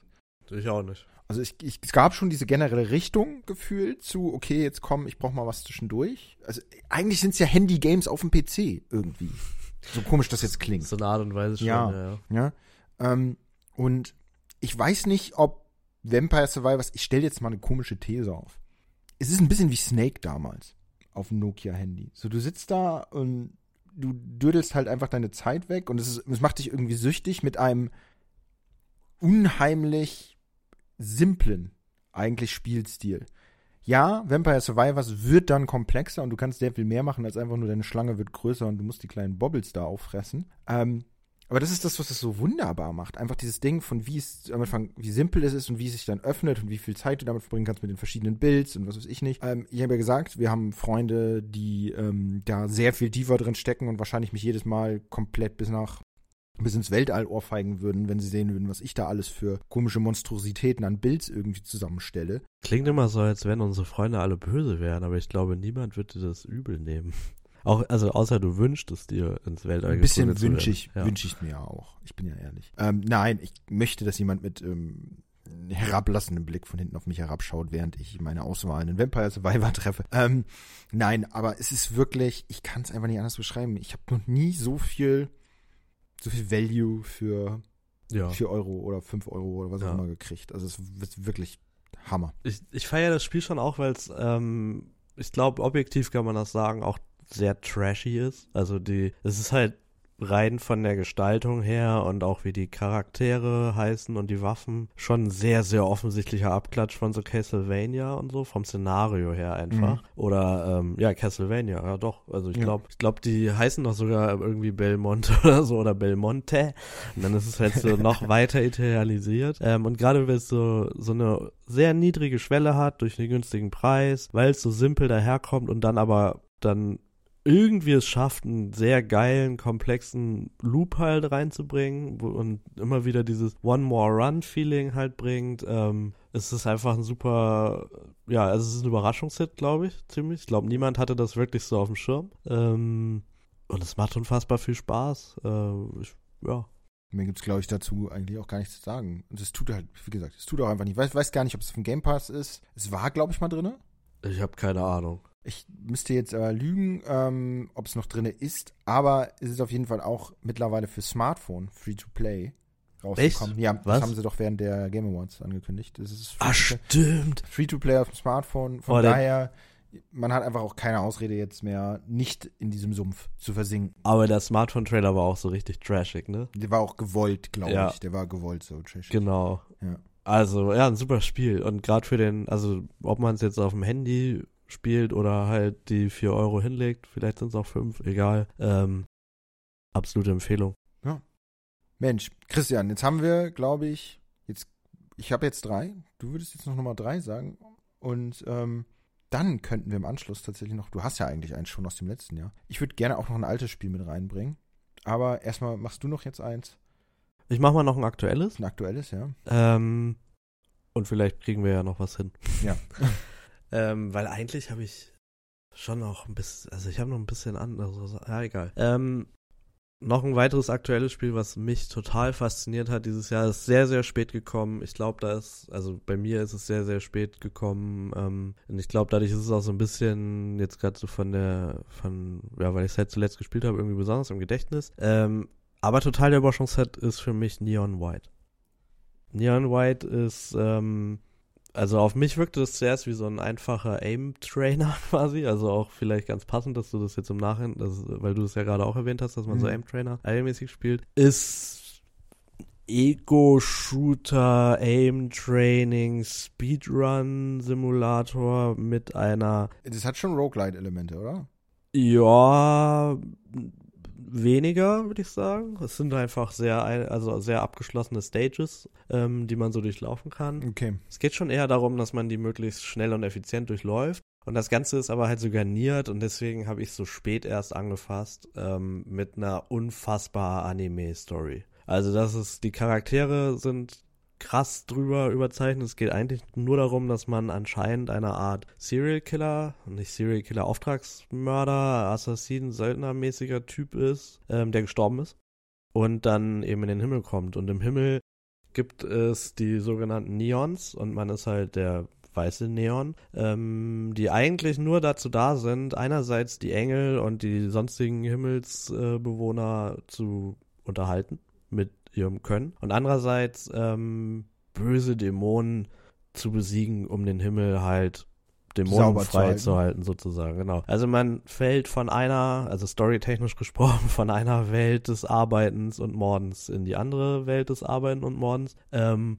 und eigentlich nimmt einen auch keiner für voll. Also man wird, also diese Engel und die, die Himmelsbewohner sind alle so durch und durch aristokratisch wirkende ähm, oder super rich people mäßige wirkende Entitäten. Ähm, ja, die einen eben auf Aufträge schicken und äh, man versucht so ein bisschen da so durchzukommen. Die Story, ich erzähle jetzt viel zu viel über die Story, die ist komplett irrelevant. Man kann schon so Upgrades kaufen und sowas, aber der Hauptteil ist wirklich, dass es so Stages sind, die man mastern muss. Ähm, das macht man durchaus mehrfach. Einerseits, weil man mit äh, je mehr äh, oder je schneller man die Stage schafft, desto mehr äh, kriegt man dann so Hints, um es noch schneller zu machen ja. und äh, um, um so bestimmte Pu Rätsel und Puzzles zu lösen, beziehungsweise Sonderitems zu finden in den Stages. Und ansonsten ist es halt wirklich ein Aimbot. Du musst, also nicht ein Aimbot, ein Aim-Trainer. Du musst durch diese Stage so schnell wie möglich kommen mit ein bisschen Jump'n'Run-Elementen und gleichzeitig eben auch immer eine bestimmte Anzahl, also eigentlich aller Gegner, die auf dieser Stage so verteilt sind, ähm, besiegen, damit du ins Ziel kommen kannst.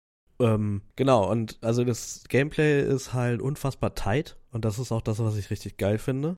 Gleichzeitig ist es nicht zu fordernd. Du kannst es aber richtig Hardcore Edge-Lord-mäßig spielen und halt alle deine Freunde in der Rangliste irgendwie klar machen, dass du der beste Neon bist. Ähm, hast halt auch gleichzeitig auch Leaderboards für die Welt immer angezeigt. Das ist zum Beispiel so eine Sache, ne? Wenn man die, eine Stage einmal schafft in einer gewissen Zeit, ähm, kriegt man die Leaderboards noch gar nicht angezeigt und du musst halt eine bestimmte Zeit schlagen, um überhaupt eligible zu sein für okay. die Leaderboards. Und dann drückt man halt eine Taste und gerade das Instant Replay-Thema mhm. ist halt super geil da und versucht es halt nochmal und optimiert es nochmal und optimiert es nochmal und dann kann man irgendwie den, kriegt man so einen Hint in Form von einem Icon, wo man so lang springen könnte und dann macht es meistens in meinem Kopf so boom, ach so, daran habe ich ja gar nicht gedacht, mhm. dass ich einfach darüber springen könnte ähm, und so versucht man halt einfach Stage für Stage immer weiter ähm, möglichst Platin halt zu bekommen in jedem mhm. und dann gibt's zwischen den Stages, das nennt sich Missions, ähm, halt immer mal wieder so ich finde es unfassbar cringe, richtig schlechte Dialoge, die wahrscheinlich ähm, bei einer gewissen Gruppe von Menschen, die sich dafür interessieren, super geil ankommen. Aber ich finde halt vor allem gut, dass man die auch einfach skippen kann. Also sie sind halt komplett irrelevant. Und das finde ich auch toll an der Story, ne? Also an dem Spiel, dass man halt einerseits sagen kann, ich nehme die ganze Story mit, dann ist das so ein bisschen Visual Novel-artig mit ähm, halt Geschicklichkeitselementen. Oder man sagt, man skippt das einfach, ich will, ich habe nur Interesse am Gameplay. Ja, ich muss jetzt tatsächlich bei ähm, dieser, diesen Leaderboards und Zeitding ein bisschen an Olli Olli World denken, wo du ja auch mit Phil dich ein bisschen ähm, gebettelt hast. Ist es hier genauso? Ich weiß ja, ihr beiden seid da ja auch sehr, was Neon White angeht, ähm, sehr, sehr hart hinterher. Ist es da ähnlich? Ja, total. Also casual, aber schon so. Ich habe das, ich war da sehr, ähm, als ich das dann halt das erste Mal gespielt habe, ich wusste ja, dass Phil das schon mal gespielt hat. Ich wusste auch, dass ähm, Marco das gerne sich holen wollen würde. Und ich habe mich einfach sehr gefreut, als ich das erste Mal dann ähm, Phils Zeiten so unterboten habe und ich habe ihm dann auch gleich geschrieben, hey, ich bin mal wieder Neon White, schau mal deine, deine Leaderboards an, ähm, ich stehe da jetzt über dir, zeig mal, was du kannst mäßig.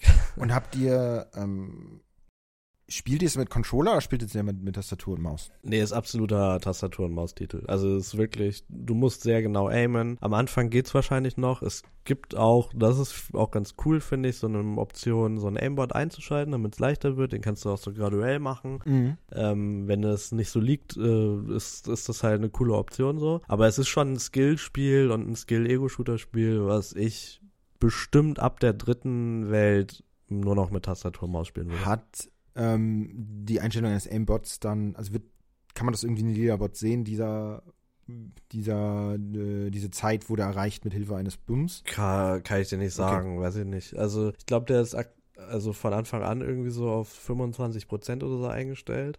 Ähm, ich kann mir vorstellen, dass das irgendwie markiert wird, aber das habe ich jetzt nicht auf Okay. den ersten Blick gesehen. Und äh, vielleicht hast du es gerade schon gesagt und es ist mir, es ist mir entgangen. Aber ähm, ist, es, ist es so, dass man die auch Instant Replays von den anderen Leuten angucken kann?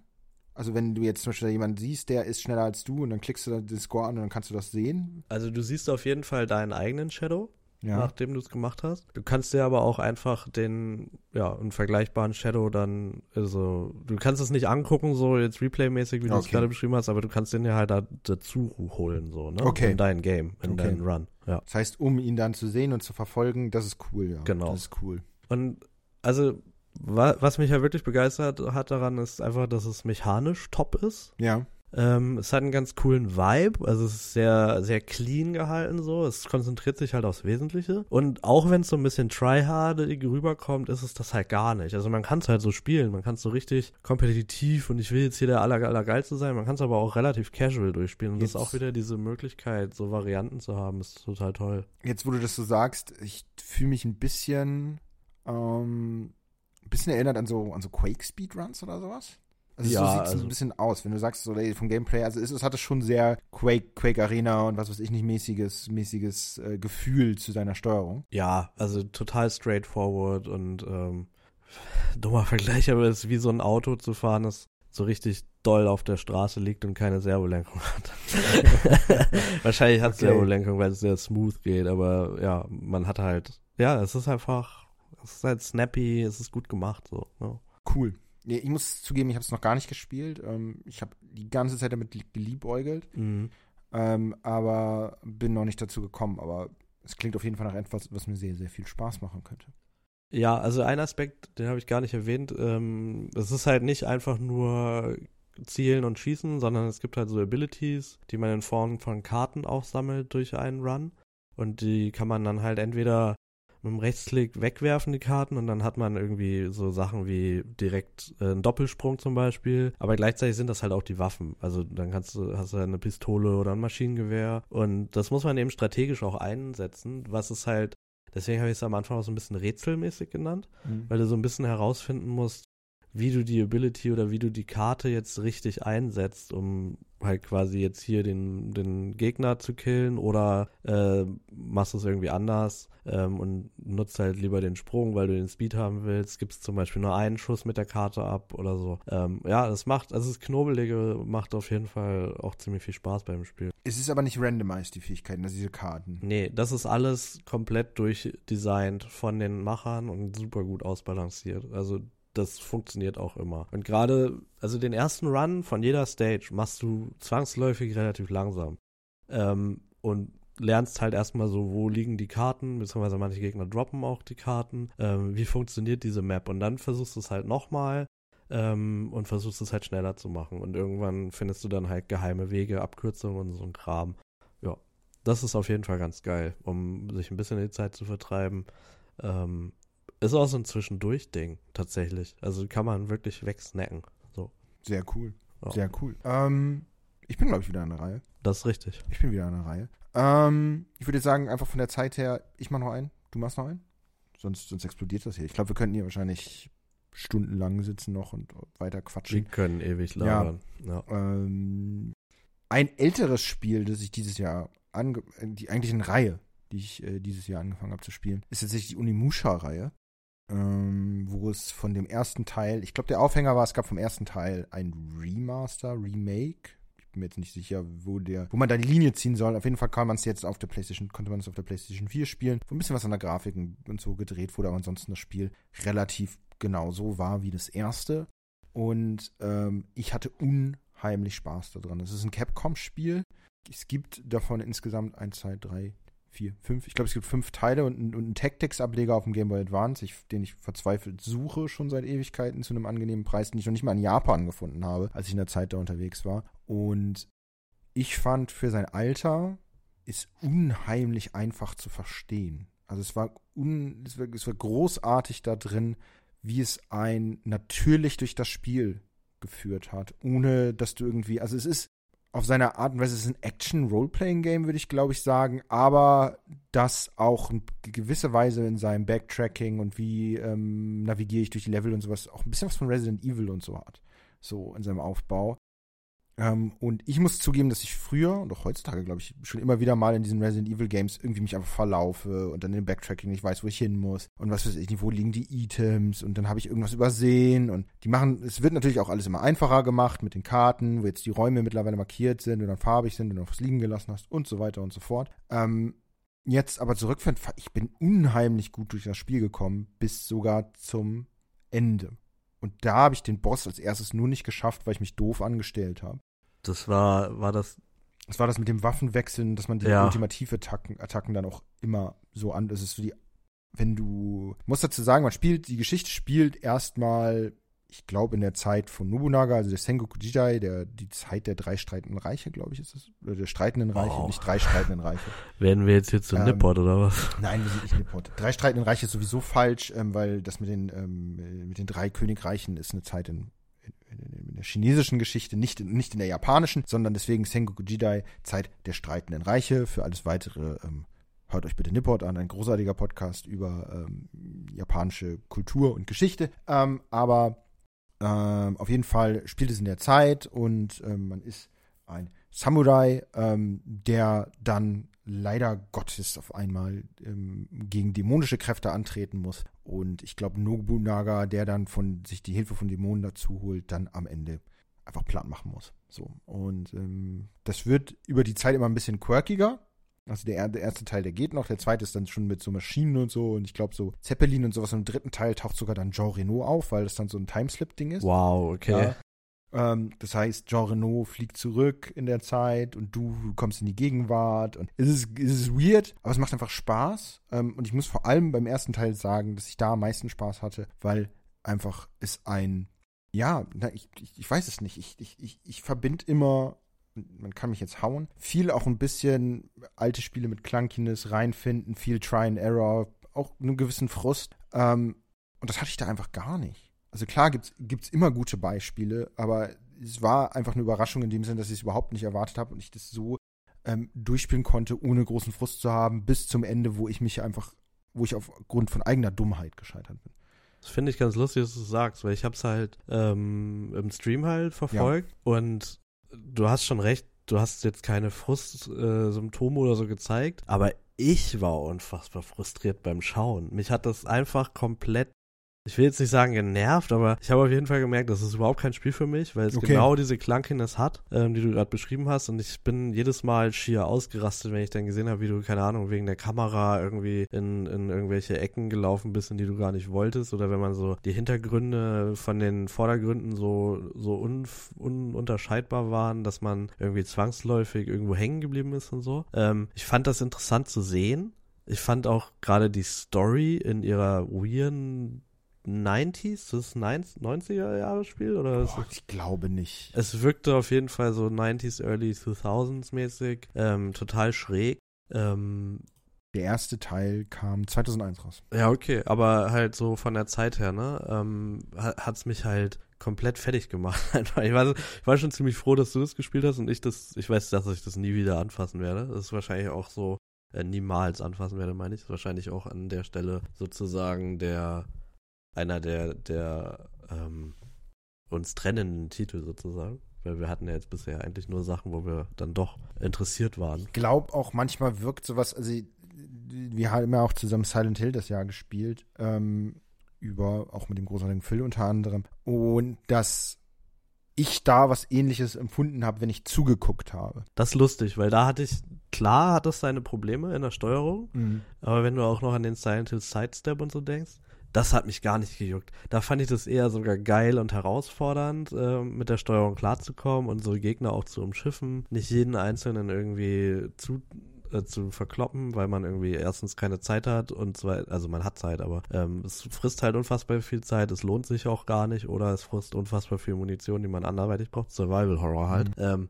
ja, aber vielleicht ist das aber auch einfach genau das, dass sich das vielleicht gar nicht so schlimm anfühlt, wie es immer ausschaut, nee, ne? Ich glaube tatsächlich echt. Und also, ich meine, man kriegt diesen, ich weiß es nicht, lass mich nochmal kurz schauen, ob das ein Remaster oder ein Remake ist. Steht jetzt hier wahrscheinlich gar nicht. Ich bin mir ziemlich sicher, dass es ein Remaster war, weil, ähm, weil das ja auch schon, sah ja schon ziemlich trashig aus, aber hoch skaliert. Auf jeden Fall möchte ich es jedem mal Herz legen. Es ist wirklich einfach und ich glaube, man kriegt es auch relativ günstig. Und es hat auch damals, wenn man es jetzt zurückblickt, ähm, relativ gute Bewertung bekommen. Ne? Also es hat von der IGN 8,9, ähm, von der Famitsu, also dem, dem japanischen Videospielmagazin, wo ja tatsächlich in der Bewertung immer vier Leute, also werden vier Scores von 1 bis 10 aufeinander gerechnet, 35 von 40 gekriegt hat. Ähm, und früher tatsächlich dass die Bewertungen da ein bisschen anders gewertet sind, aber das ist auf jeden Fall eine 35 und 40 schon was Stolzes ist. Also es ist tatsächlich echt was Gutes. Ich kann mich auch auf jeden Fall daran erinnern, dass das sehr positiv äh, auch besprochen wurde in der Presse. Ähm, für mich war es da, es ist ein Playstation-Spiel, oder? Ja, PlayStation 2. Ähm, hatte und ich Xbox, ja, auch Xbox. Ja, okay, aber ich hatte halt weder eine PlayStation 2 noch eine Xbox. Äh, deswegen ist es so ein bisschen an mir vorbeigeflogen und das Setting ist halt auch mittlerweile schon mehr meins, äh, damals aber so gar nicht. Ähm, was ich gerade gelesen habe, fand ich sehr lustig. Ich weiß nicht, ob du es erwähnt hast, aber es ist tatsächlich auch als Survival Horror beschrieben. Echt? Ja, wenn du mal hochscrollst. Wir haben hier gerade äh, Action Adventure beziehungsweise Survival Horror Genre. Okay. Die Elemente hat es auch auf jeden Fall, ne? So wenn man so denkt, dass die Waffen jetzt nicht unendlich einsetzbar sind, beziehungsweise die, die Fähigkeiten, die, die Fähigkeiten, haben, das, ja, die Waffen an sich hast du ja. Und du, du kannst ja. die aufleveln und so. Es hat sowohl als auch Ele Elemente von beidem, finde ich. Ja. ja. Also in der Steuerung, was weiß ich nicht, dieser, dieser festge festgelegten Kamera und so, hat es, erinnert es dann sehr an diese anderen Sachen von, von mhm. Resident Evil und sonst irgendwas. Es ist auf jeden Fall so eine Sache. Ich habe das Gefühl, die Reihe wurde so ein bisschen vergessen, sozusagen. Also es ist jetzt nicht so der Überhit im Westen gewesen, dass man sich jetzt die ganze Zeit dran erinnern würde oder irgendwie die ganze Zeit denkt, geil, Unimusha. Ich weiß nicht, wann das letzte kann rauskam. Unheim, ich kann mich noch un, das ist mir wirklich sehr, sehr bewusst, die Sache mit Jean Renault. Mhm. Das weiß ich noch, dass ich das früher in Videospielen, Magazinen gesehen habe und gedacht habe, was zum Piep. Ist ja auch eine ähm, komplett bananige Idee. Also. Ähm, aber ich habe es nie wirklich gespielt und ich muss aber auch zugeben, ich hatte nicht, alle meine Freunde im Umkreis, ich bin ein PC-Kind damals gewesen ähm, und habe es dann dementsprechend nicht gespielt ähm, und bin jetzt aber froh, dass ich es nachhole. Also ich bin jetzt im dritten Teil und ich spiele es tatsächlich, ich habe die alle hier, aber ich spiele es auf dem Emulator, auf, auf, auf, dem, auf dem Steam Deck. Es läuft wirklich fantastisch da drauf, es macht richtig, richtig viel Spaß. Ist aber schon ein bisschen was Absurderes, ne? Ja, das muss man schon sagen. Ja, ich muss aber auch sagen, ich bin ja auch ein Freund der Absurde. Ja, das ist auch vollkommen fein. Ich meine jetzt nur, bevor jetzt alle wieder äh, losstürmen, unsere massigen Zuhörer, die dann sagen, geil, geil, geil, ich muss Unimusha irgendwie spielen, was vollkommen legitim wäre. Es ist schon eigen. Es ist schon eigen, ja. Auf jeden Fall. Ja. Wie finden wir jetzt eine Überleitung zu deinem letzten Titel? Ähm, mein letzter Titel ist auch eigen. Gut, großartig. ähm, ich habe jetzt gerade, während du schon erzählt hast, mehrmals hin und rüber überlegt, weil ich habe schon noch was in petto. Ich weiß nicht, vielleicht machen wir einfach einen zweiten Teil, der sich nur mit älteren Sachen auseinandersetzt. Können wir, das, können wir doch mal, das können wir doch mal. Schauen wir mal. Ich habe aber jetzt so hin und her geschwankt zwischen zwei älteren Titeln, die beides RPGs sind. Du musst dich jetzt entscheiden für das, was einen stärkeren Impact für dich im Jahre 2022 Darf ich das andere nennen oder darf ich nur das eine nennen? Du kannst, wir reden über das eine und dann gibst du noch einen Hint. Ah, okay. Damit okay. wir, ne? Also mein äh, anderer Teil, äh, mein, mein, mein letztes Spiel für heute ist ähm, von 2011, glaube ich, original. Und es hat aber 2020, und hier kommt wieder die Frage, Remake oder Remaster. Ich glaube, es ist nur ein Remaster äh, bekommen.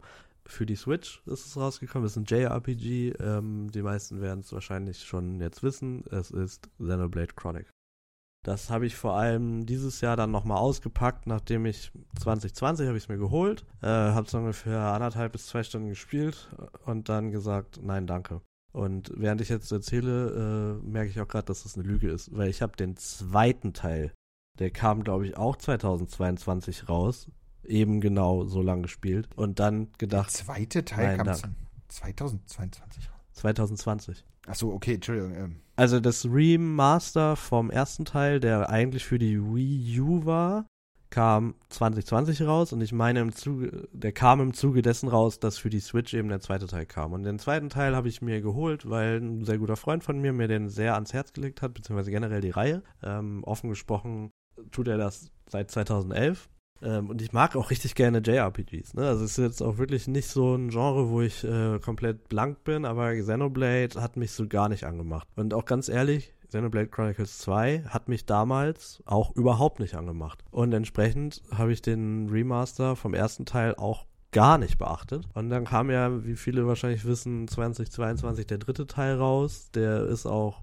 sehr positiv aufgenommen worden. Also generell ist die ganze Reihe, glaube ich, einfach ein ziemlicher Fan-Favorite auf der Switch. Und dann habe ich mir gedacht, okay, jetzt habe ich irgendwie so FOMO, ich will doch mitreden können, ähm, hol mir dann nochmal den ersten Teil.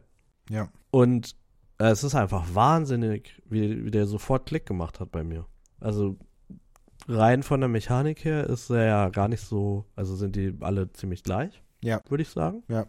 Ähm, was mich halt am zweiten Teil unfassbar gestört hat, und da ist auch wieder Rekurs quasi auf Neon White, ist diese noch mal 2000 mal dollare Anime-Story und diese Charaktere und ich will niemanden ans Bein pissen, aber ich kann damit halt einfach nichts anfangen, so, ne? Ähm, und das ist halt bei Xenoblade Chronicles deutlich runtergefahren, würde ich sagen, im Vergleich, beziehungsweise eigentlich ist es ja ein, äh, der Vorgänger und deswegen noch nicht so hart präsent. Es der zweite seine... ist schon krasser, glaube ich, in seiner Weepness. Ja, also der ist schon auch Anime. Also das würde ich gar nicht sagen, dass der nicht Anime ist. Aber wie gesagt, der zweite Teil ist nochmal deutlich krasser, auch mit dieser Androiden-Thematik und den Pachinko-Maschinen und sowas.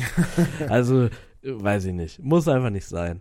Zumindest in meinen Augen. Dafür fand ich ähm, grundsätzlich die Xenoblade, äh, das Grundszenario total spannend, weil es mal was anderes ist finde ich. Also okay. es gibt ja so eine, äh, sozusagen einen Kampf, das selber ist nicht besonders anders, aber der Kampf zwischen natürlichem, biologischem Leben und Maschinen.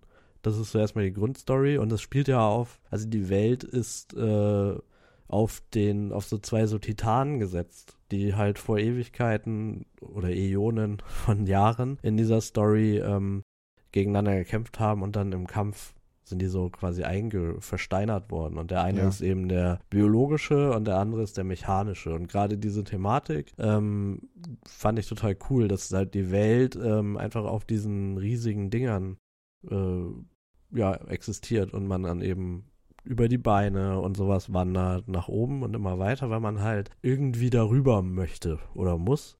Ähm, so ein kleiner spannender Neben Punkt ist, dass ich mal gehört habe, dass das Spiel eigentlich, also Xenoblade und Xenosaga, ist glaube ich die ursprüngliche Reihe. Xenogears gibt es glaube ich. noch. Aber wie inwiefern das zusammenhängt, ich, da, bin, da müssten wir mal Steven einladen, der genau. ist ja genau. richtiger. Also da gibt's, da, das, das geht auf jeden Fall sehr viel tiefer als diese drei Spiele und äh, mit einem Hinweis darauf, warum ich wahrscheinlich den ersten Teil so gut finde, ist, dass der halt eigentlich gar nicht in dieser Reihe stattfinden sollte, sondern ein eigenes äh, äh, Monolith-RPG sein sollte. Ja. Ähm, die sich halt mit dem, mit diesem Schwert, was die verschiedenen Fähigkeiten des Main Protagonists ähm, äh, ermöglicht, ähm, ja, halt ja, dass die Story, die Story dreht sich eigentlich nämlich darum, dass dieses Schwert, ähm, das sogenannte Monado, ähm, gefunden wird und der Hauptcharakter erforscht, was das denn eigentlich ist, was das denn kann. Und das hat halt eben etwas Technisches und dementsprechend ähm,